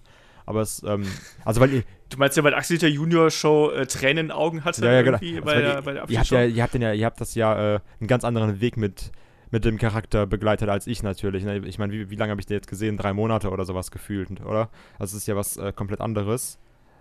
Ich habe sein erstes Match gesehen, als er noch mit der Haarspray-Dose reinkam und scheiße war. Siehst du, also das deswegen, das, das muss ja auch dann was sein, oder das hast du ja noch mal dieses. Also das ist ja trotzdem mal was anderes halt. Äh, das, deswegen ist auch die Frage da, wenn du sagst, okay, das ist halt ein Deutscher in der WWE. Das, das ist ja trotzdem eine Seltenheit, auch nach keine Ahnung wie vielen Jahren w ach, WWE jetzt, ne? Ja. Ja, mal, schauen wir einfach mal. Also ich glaube, dass ich, man, man wünscht denen das, glaube ich, allen, aber ich kann mir halt vorstellen, dass gerade so ein äh, grundsätzlich das Potenzial haben sie alle. Also die sind alle tolle Wrestler, aber es kommt halt eben darauf an, wie David gerade schon gesagt, wie sie eingesetzt werden. Ne? Also ich glaube aber schon, dass zum Beispiel so ein Stable wie Sanity erstmal einschlagen könnte im Main Roster, wenn die rüberkommen. Weil die auch von ihrem Auftritt her und von der Art und Weise, wie sie präsentiert werden, ich glaube, die könnten relativ schnell funktionieren, während was natürlich bei einem. Die dürfen nur nicht machen wie bei Nexus. Ja, es sind ja nur drei. Also, ich meine, nur, darf halt nur nicht sein, dass sie den gegen Cena stellen und dann halt oder die ja, Wyatt Family. Aber wir haben doch momentan so viel, wir, wir haben doch so viele Dreier-Stables momentan. Stell die gegen New Day. Ich meine, das ist doch das, das, das, das passt doch wieder wie die Faust aufs Auge. Keine Ahnung, aber schauen wir einfach mal, ne? Ähm, der gute Bankhaus Buck äh, schreibt bei YouTube, ähm, erstmal geiler Name übrigens, haben wir äh, Shaggy und ich noch beim Dustin Rhodes Podcast drüber gesprochen, über Bankhaus Buck. Eigentlich eine Frage, die für den David wie gemacht ist. Was sind eure persönlichen Top 5 Entrance-Teams ever? Äh, kurz überlegen. Äh, auf jeden Fall das von Edge. Äh, CM Punk, und zwar das äh, von Killswitch Engage. Äh, das Shawn Michaels Theme, ja, ich mag das wirklich. Und zwar das ist mega. Sowohl die, Vers sowohl die Version, wo äh, Sherry gesungen hat, als auch wo er singt. Ich äh, mochte das. Ähm, das hört David immer zum Aufstehen morgens, weißt du, vom Spiegel. ich mag das Nakamura-Theme total gerne. Und eines meiner Lieblingsthemes ist, äh, ganz ehrlich, ähm, Hulk Hogan. Weil, äh, auch wenn ich kein Amerikaner bin, aber ich, ich liebe diesen Theme-Song, ich habe den auch im Auto.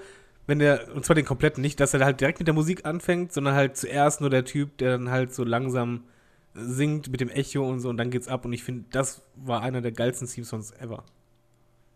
Du hast nicht Glorious genannt? Nein, Glorious gehört nicht in meinen Top 5, weil bei Glorious ich einfach einen Abnutzungseffekt mittlerweile spüre. Und das habe ich bei den anderen okay. Theme-Songs nicht. Ja. Kai, wie ist das bei dir? Äh, ich mag ähm, das von The Miz sehr. Das finde ich sehr, sehr gut gesungen. Ich äh, mag das von Edge. Das von AJ. Ähm, Shawn Michaels auch. Und ähm, auf Platz 1 ist bei mir Call of Personality. Ähm, bei mir ist es äh, Ultimate Warrior. Ganz, ganz klar äh, Nummer 1. Dann Gute Frage, dann wird es schwierig. Ich habe das Triple H The Game äh, Theme ah, extrem ah, auch geliebt gut, damals. Ja. Ähm, Cult of Personality muss ich da leider auch mit reinnehmen, weil das immer wieder bei mir für Gänsehaut sorgt. Ähm, Stone Cold Steve Austin muss ich da auch mit reinnehmen. Ähm, und eins brauchen wir noch. Kann ich mal kurz was anmerken, noch, während du überlegst? Ähm, Ja. Ist eigentlich schon auffallend, dass was wir vor allen Dingen Theme-Songs nennen, ähm, bei denen in den ersten zwei Sekunden irgendwas Besonderes passiert. Oder die Lyrics Ja, haben. Gen genau, weil halt da Lyrics sind und das meine ich halt vorhin schon mit den generischen und so weiter. Das ist super wichtig und das macht halt auch einen Star noch größer. Es muss einfach Impact sein, dass in dem Moment einfach ein Pop kommt. Man merkt, scheiße, er ist da. Ich wollte es nur sagen. Ja. Weil das, ver- das übersehen halt viele gerne mal. Olaf Nummer ja, 5. das ist. Äh, äh, ich bin mir noch immer nicht, ich bin mir noch immer nicht 100% schlüssig. Also ich habe auf meinem ähm, auf meinem Handy habe ich ja immer so, so diverse diverse Theme Songs und wenn es danach ginge, wäre das das alte Zack Saber Jr. Äh, Theme von äh, Burning Heart aus dem Rocky Soundtrack, aber ich glaube, das zählt nicht als Entrance Doch, Theme, super oder? Song. Ich hätte noch, äh, ganz, ich hätte noch als Honorable Mention äh, auch von Downstate, also auch von denen, die das äh, The Mist Theme singen, äh, das Cody Rhodes Kingdom Theme, das neue. Das ist Mhm. auch sehr, Wisst ihr, sehr welcher gut. auch noch Ja. cool ist von TNA, von Jeff Hardy damals, äh, Nazami, was er selber gesungen hat? Ja, Das fand ich richtig stimmt. Das ist echt sehr, sehr gut, aber ist mir doch ein bisschen zu Depri. Ja, aber es passte zu ihm einfach. Das Ja, ist so ich habe das auch voll oft gehört. Das ist also Jeff richtig Hardy gut. so. Das ist äh, fantastisch, ja. So, weiter geht's hier. Wir haben noch ein paar Fragen hier Ja, auf gib mal Plan. Ähm, ja, der Katsu Kenny Oka Mega fragt via YouTube. Ähm, oh Gott, das ist so eine ewig lange Liste hier. Was sind eure, ich, ich mache jetzt peu à peu durch. Was sind eure Lieblingswrestler von WXW? Kai. David Starr. Oh, ich hasse Und Jörn Simmons. ähm, Walter. Bei mir ganz, ganz klar. Ich wollte auch das gerade ist sagen, auch nicht Walter. schlecht. Ja, natürlich Walter. Walter ganz vorne mit dabei. Jeden Tag Ähm, nur eure Lieblings oh, ähm, Lieblingswrestler von Raw, äh, Damen Tag Team und Männer. Kai. Er sagt nur allgemein War, bitte. Sonst sind wir ewig Raw. dran. Okay, äh, Damen, ähm, Sasha Banks. Nee, Asuka, jetzt Asuka. Ähm, Tag Team The Shield und Man. Uh, ähm, ich, ja, Seth Rollins würde ich sogar sagen. David. Ähm, Sascha Banks. Bei Tag Team keins. Und bei Männern The Miz. Ähm, ich sage Sasha Banks, auch wenn ich Bailey immer noch mag auf irgendeine komische Art und Weise. Ähm, ich würde sagen The Bar als Tag Team und bei Männern äh, Braun. So, Auch. der, der Hat macht sich so gut Spaß. gemacht, ne? Das ist, wie, Oh wie ja. der unterhält momentan, ist fantastisch. Ja. Das wechselt ja auch immer so ein Klar. bisschen. Äh, wie ist denn bei SmackDown bei euch? Damen, Tag Team, Herren. Dann der David zuerst. Ha! Ähm. äh, äh, ach, scheiße, ich, ver ich verpall den Namen. Alexa Bliss. Danke, Alexa Bliss. Wobei ich den Entrance. Was, was ich übrigens bei ihr super finde, ich finde diese Handschuhe so geil. Alexa Bliss ist doch Raw. Ja. Nein. Ja, Stimmt, sicher. scheiße. Stimmt, ist er, natürlich. Ah, ist er mittlerweile gewechselt. Okay, dann ähm, Becky Lynch bei SmackDown. Viele sind da nicht, die gut sind. Ähm, Tag Team. Die arme Wollte ich gerade Charlotte. sagen, Alter. Nein, äh, nee, Charlotte, ich gucke mir die gerne im Ring an, aber ich würde halt nie sagen, Lieblingswrestlerin. Das ist einfach, ich, ich, irgendwas Klar, ist halt das Subjektive, ne? passt, genau, das ist subjektiv. Das ist nicht, äh, hat nichts mit den, mit den Fähigkeiten oder äh, mit den Promos zu tun oder sonst was. Sie ist komplette Wrestlerin, vielleicht die beste, sah, aber es geht ja um Lieblings. Ähm, Tag Team. Tag Team, ja, New Day würde ich einfach mal sagen. Ähm, und ja, Einzelwrestler ist ja nicht schwer, ne? AJ Styles. Äh, bei mir Charlotte, Tag Team New Day, aber auch äh, sehr knapp nur vor den Usos. Und äh, Man AJ Styles mit äh, Lichtjahren Abstand. Ja, also bei mir ist ähnlich. Also bei den Damen ist es Charlotte beim Tag Team. Ich glaube, ich würde aktuell, ich habe nie gedacht, dass ich das jemals sagen würde, aber ich glaube, es sind momentan tatsächlich die Usos, weil die einfach unfassbar on a roll gerade sind. Ähm, und bei den Männern AJ Styles. Also da, da geht nichts dran vorbei. Trotz Sami Zayn und Kevin Owens, da geht nichts dran vorbei. Ähm, dasselbe Spiel, also beziehungsweise einfach nur der Lieblingswrestler von New Japan. Ähm, Kann ich keine qualifizierte David Schautz- Antwort zu Nee, also ich habe jetzt gerade hier so einen Heuballen, David der durchweht. Also ich bin weg. Also gleich, man könnte sagen Kenny Omega oder sowas, aber bla bla, also kann ich zu wenig zu sagen. Ja, ich, ich bin, ich mag Toruyano total gern. Ich kann da nichts gegen machen. Ich weiß, der, hat, der, ist, der ist nicht der spektakulärste oder sonst irgendwas, aber ich schaue ihn total gerne. Aber ansonsten, klar, an an Kenny Omega geht da auch wenig vorbei. Ähm, was, wie sieht es bei euch bei NXT aus? Damen, Tag Team und Herren. Kai. Äh, Damen Ember Moon, die finde ich sehr gut und auch, bin auch sehr froh, dass sie jetzt endlich Champion geworden ist. Ähm, Tag Team, boah, ist mir egal, ich sag Johnny Gargano und äh, Tommaso Ciampa. Ist mir doch egal. Und Man Alistair Black.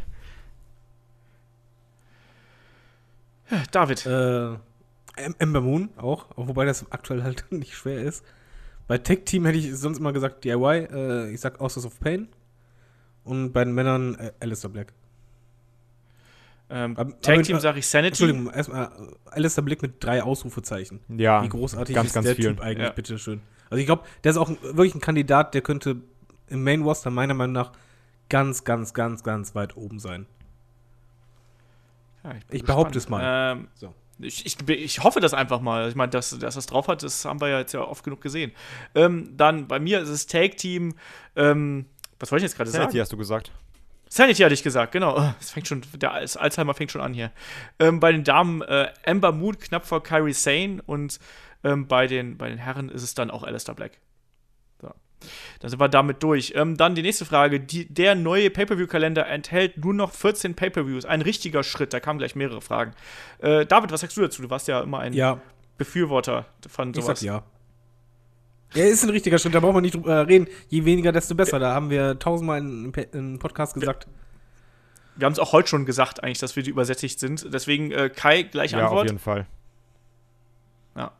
Ich bin auch total dafür. Das Pay-Per-View muss sich wieder besonders anfühlen und das ist, fühlt sich nicht besonders an, wenn du alle zwei Wochen einen Ach, hast. ganz kurz dazu. Deswegen richtiger Äh, Schritt. sehr gute Entscheidung, dass jetzt auch ähm, Money in the Bank ein äh, Doppelbrand Pay-Per-View geworden ist. Ja, das stimmt. Nee, generell, ich finde den Pay-Per-View-Kalender für 2018 finde ich echt super. Also da freue ich mich drauf und ich hoffe, dass das wieder so ein bisschen besseren Fluss einfach in das WWE-Produkt reinbringt. Ich finde es auch gut, dass man da wirklich anscheinend, weiß nicht, vielleicht nicht unbedingt auf die Fans gehört hat, aber vielleicht so ein bisschen auf die Qualität geachtet hat und mehr Quality statt Quantity und so. Ähm, welche WrestleMania-Matches von 1990 bis 2000 könnt ihr mir ans Herz legen? Musst auch ein bisschen nachholen. Ja, also mal ein bisschen, äh, das ist quasi von WrestleMania 6 bis WrestleMania, was WrestleMania 2000 war, glaube ich, WrestleMania 13, oder? 2000? Ja. Nein. Was? Wie soll das denn aufgehen? Nee, Quatsch, Quatsch. Von WrestleMania 6 bis WrestleMania 16, Entschuldigung. 16? War das 15. nicht bis 17? 16, War 15. 2000 nicht 17? Nee, 17 war 2001, also ich meine 16. Oh fuck. Ja, dann, äh, David, du als alter Mann. Als alter Mann habe ich jetzt gerade das Problem, dass ich mich nicht richtig erinnern kann. Aber welches Match man auf jeden Fall nachholen muss und gesehen haben muss, und ist ja auch egal, wie alt man ist, weil das Match ist fantastisch, perfekt, besser kann man es nicht machen. Ähm, WrestleMania 13, Bret Hart gegen Stone Cold. Ja, absolut. Ich leg da noch ähm, WrestleMania 8, Bret Hart gegen Roddy Piper obendrauf. Ähm, Scheiße, das fällt ja auch noch darunter. Du hast recht. Ich schließe mich euch ja, an. das- Ihr macht das. Ich, Ähm, grundsätzlich würde ich da aber, ich würde da gar nicht irgendwas rauspicken. Schau dir einfach die ganzen WrestleManias komplett an.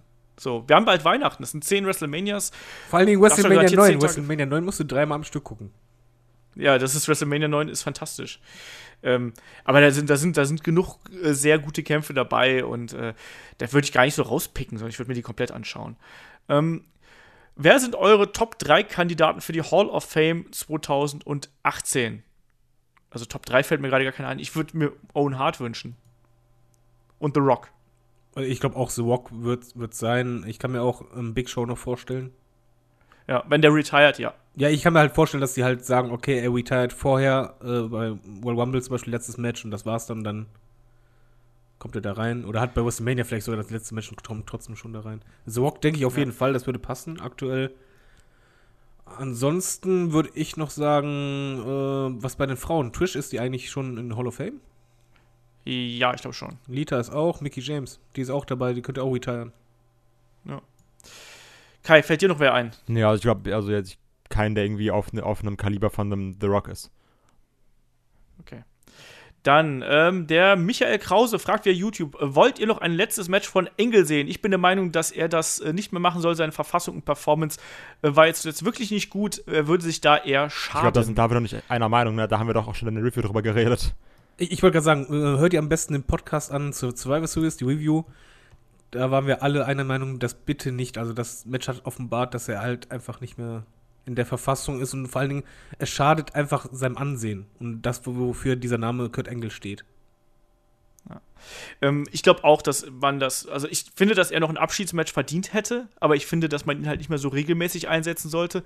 Ein letztes Match sollte man noch machen, äh, aber dann auch, wenn er wirklich halbwegs fit ist. Also ich glaube auch, dass er bei der WrestleMania, äh, beim, beim Survivor Series ja auch nicht wirklich fit war, wenn man sich so die Bandage angeschaut hat. Insofern Aber er war auch, sollte er war aber mental nicht dabei. Entschuldigung. Ja, das war, das war halt alles nicht gut und deswegen ähm, sollte man das etwas runterfahren. Also er hat ja da auch teilweise bei Hausshows und so auf der Tour mitgeworkt. Aber willst du Das sollte wirklich man noch mal sehen, weil ich fand er, also ich fand das körperliche nicht so schlimm wie das mentale, weil er wirkte Ich glaube, dass der da ein Match hat. Ich finde, ein Match hat er noch drin und ein großes Match sollte, man, sollte er noch.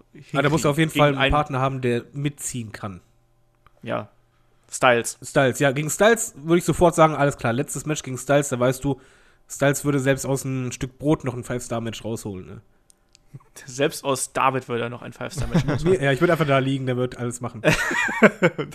ähm, ich springe jetzt mal so ein bisschen in unser Fragenkatalog. Ähm, NJPW for President fragt: Glaubt ihr, dass die WWE Intergender-Matches gut booken könnte? Die Vorstellung von Styles gegen Charlotte ist schon geil, aber wenn ich an das Booking der WWE denke, graut es mir. Ähm, ich glaube, A, dass man keine Intergender-Matches in naher Zukunft bei WWE sehen wird, obwohl ich es halt schon spannend finde, dass zum Beispiel Selena äh, Vega ja äh, Aktionen gegen Männer zeigen darf und das ja auch wirklich da ein, äh, eine Ausnahme ist. Ähm, ansonsten, Können wir vielleicht das zusammenfassen, dass so ein ich glaube halt schon, dass sie es booken Nein, können. aber warum denn nicht? Intergender-Match macht einfach keinen Sinn, weil es einfach nur jeden schadet. Ja, denke ich halt auch. Also, wenn ein Mann verliert, äh, ist einfach was anderes, so sexistisch das klingt. Im Booking ist es einfach, dann hat er erstmal richtig einen, einen, der- auf der Kappe drauf. Andersherum, heutzutage, ganz ehrlich, die würden so viel Proteste kriegen von wegen ja, Gewalt an Frauen, auch wenn es fake ist. Die, die würden Sturm laufen, also WWE wird einen Teufel tun, so ein Match zu booken. Ja. Ja, das glaube ich halt eben auch. Deswegen wird man es halt auch nicht machen. mal, hau mal die Frage Ähm, darüber noch- bitte raus. Was? Die Frage darüber. Nee, die, die machen wir beim nächsten Mal. Wir nein, müssen da bin ich ein nicht da.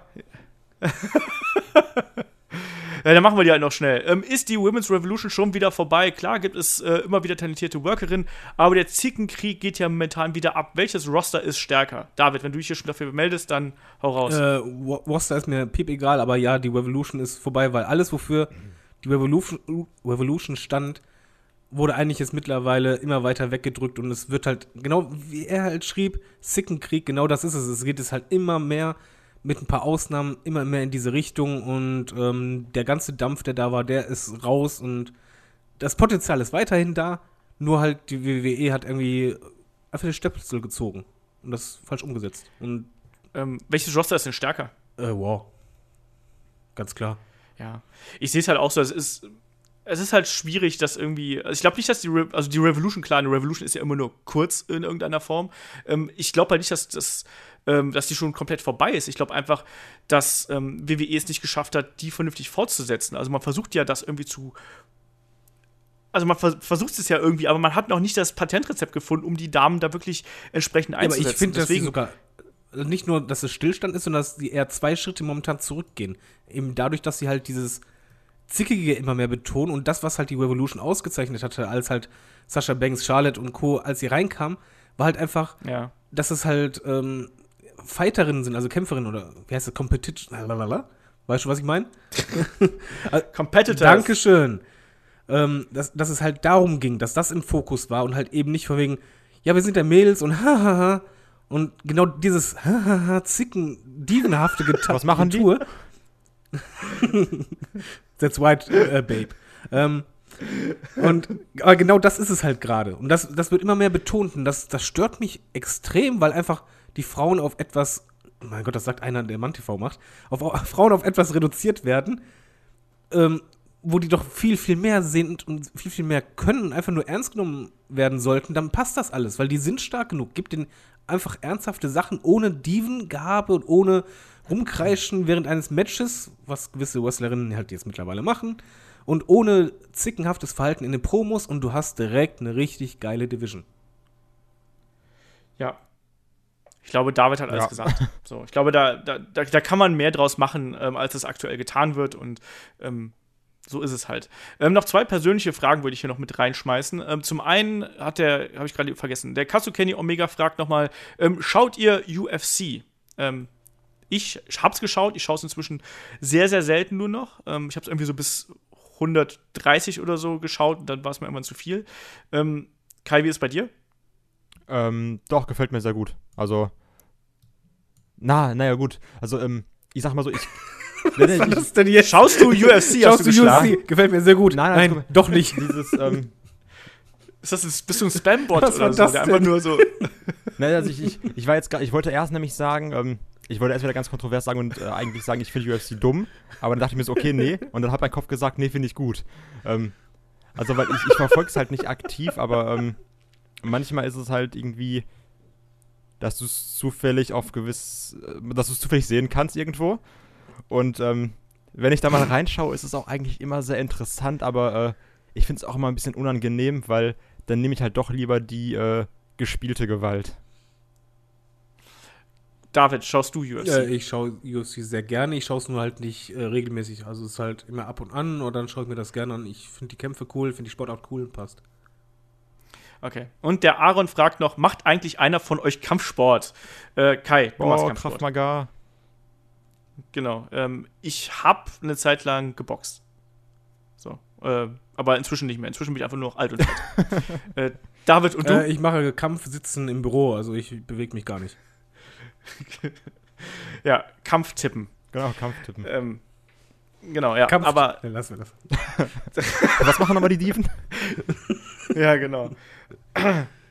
Ja, ich würde sagen, damit sind wir eigentlich hier äh, ganz gut durch mit unserem äh, heutigen Podcast. Ähm, ihr wisst, wenn ihr uns was schreiben wollt, fragen.headlock.de, Facebook, Twitter, äh, YouTube, Instagram, einfach irgendwo äh, die Fragen reinknallen oder auch Feedback reinknallen, wie es euch gefällt. Und ähm, wenn euch dieser Podcast gefallen hat, geht auf iTunes und bewertet uns da. Das hilft uns enorm, äh, dass wir dann da besser gesehen werden.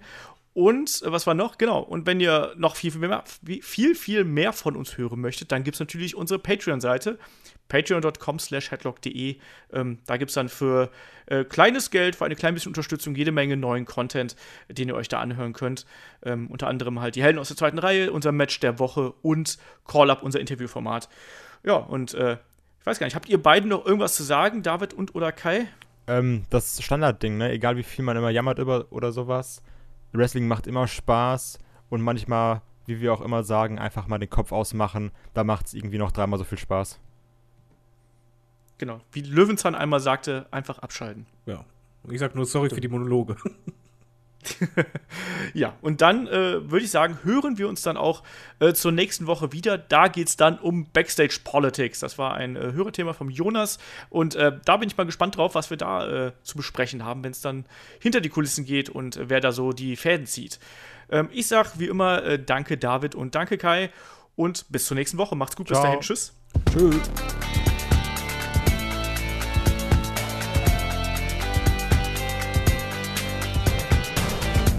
Headlock, der Pro Wrestling Podcast.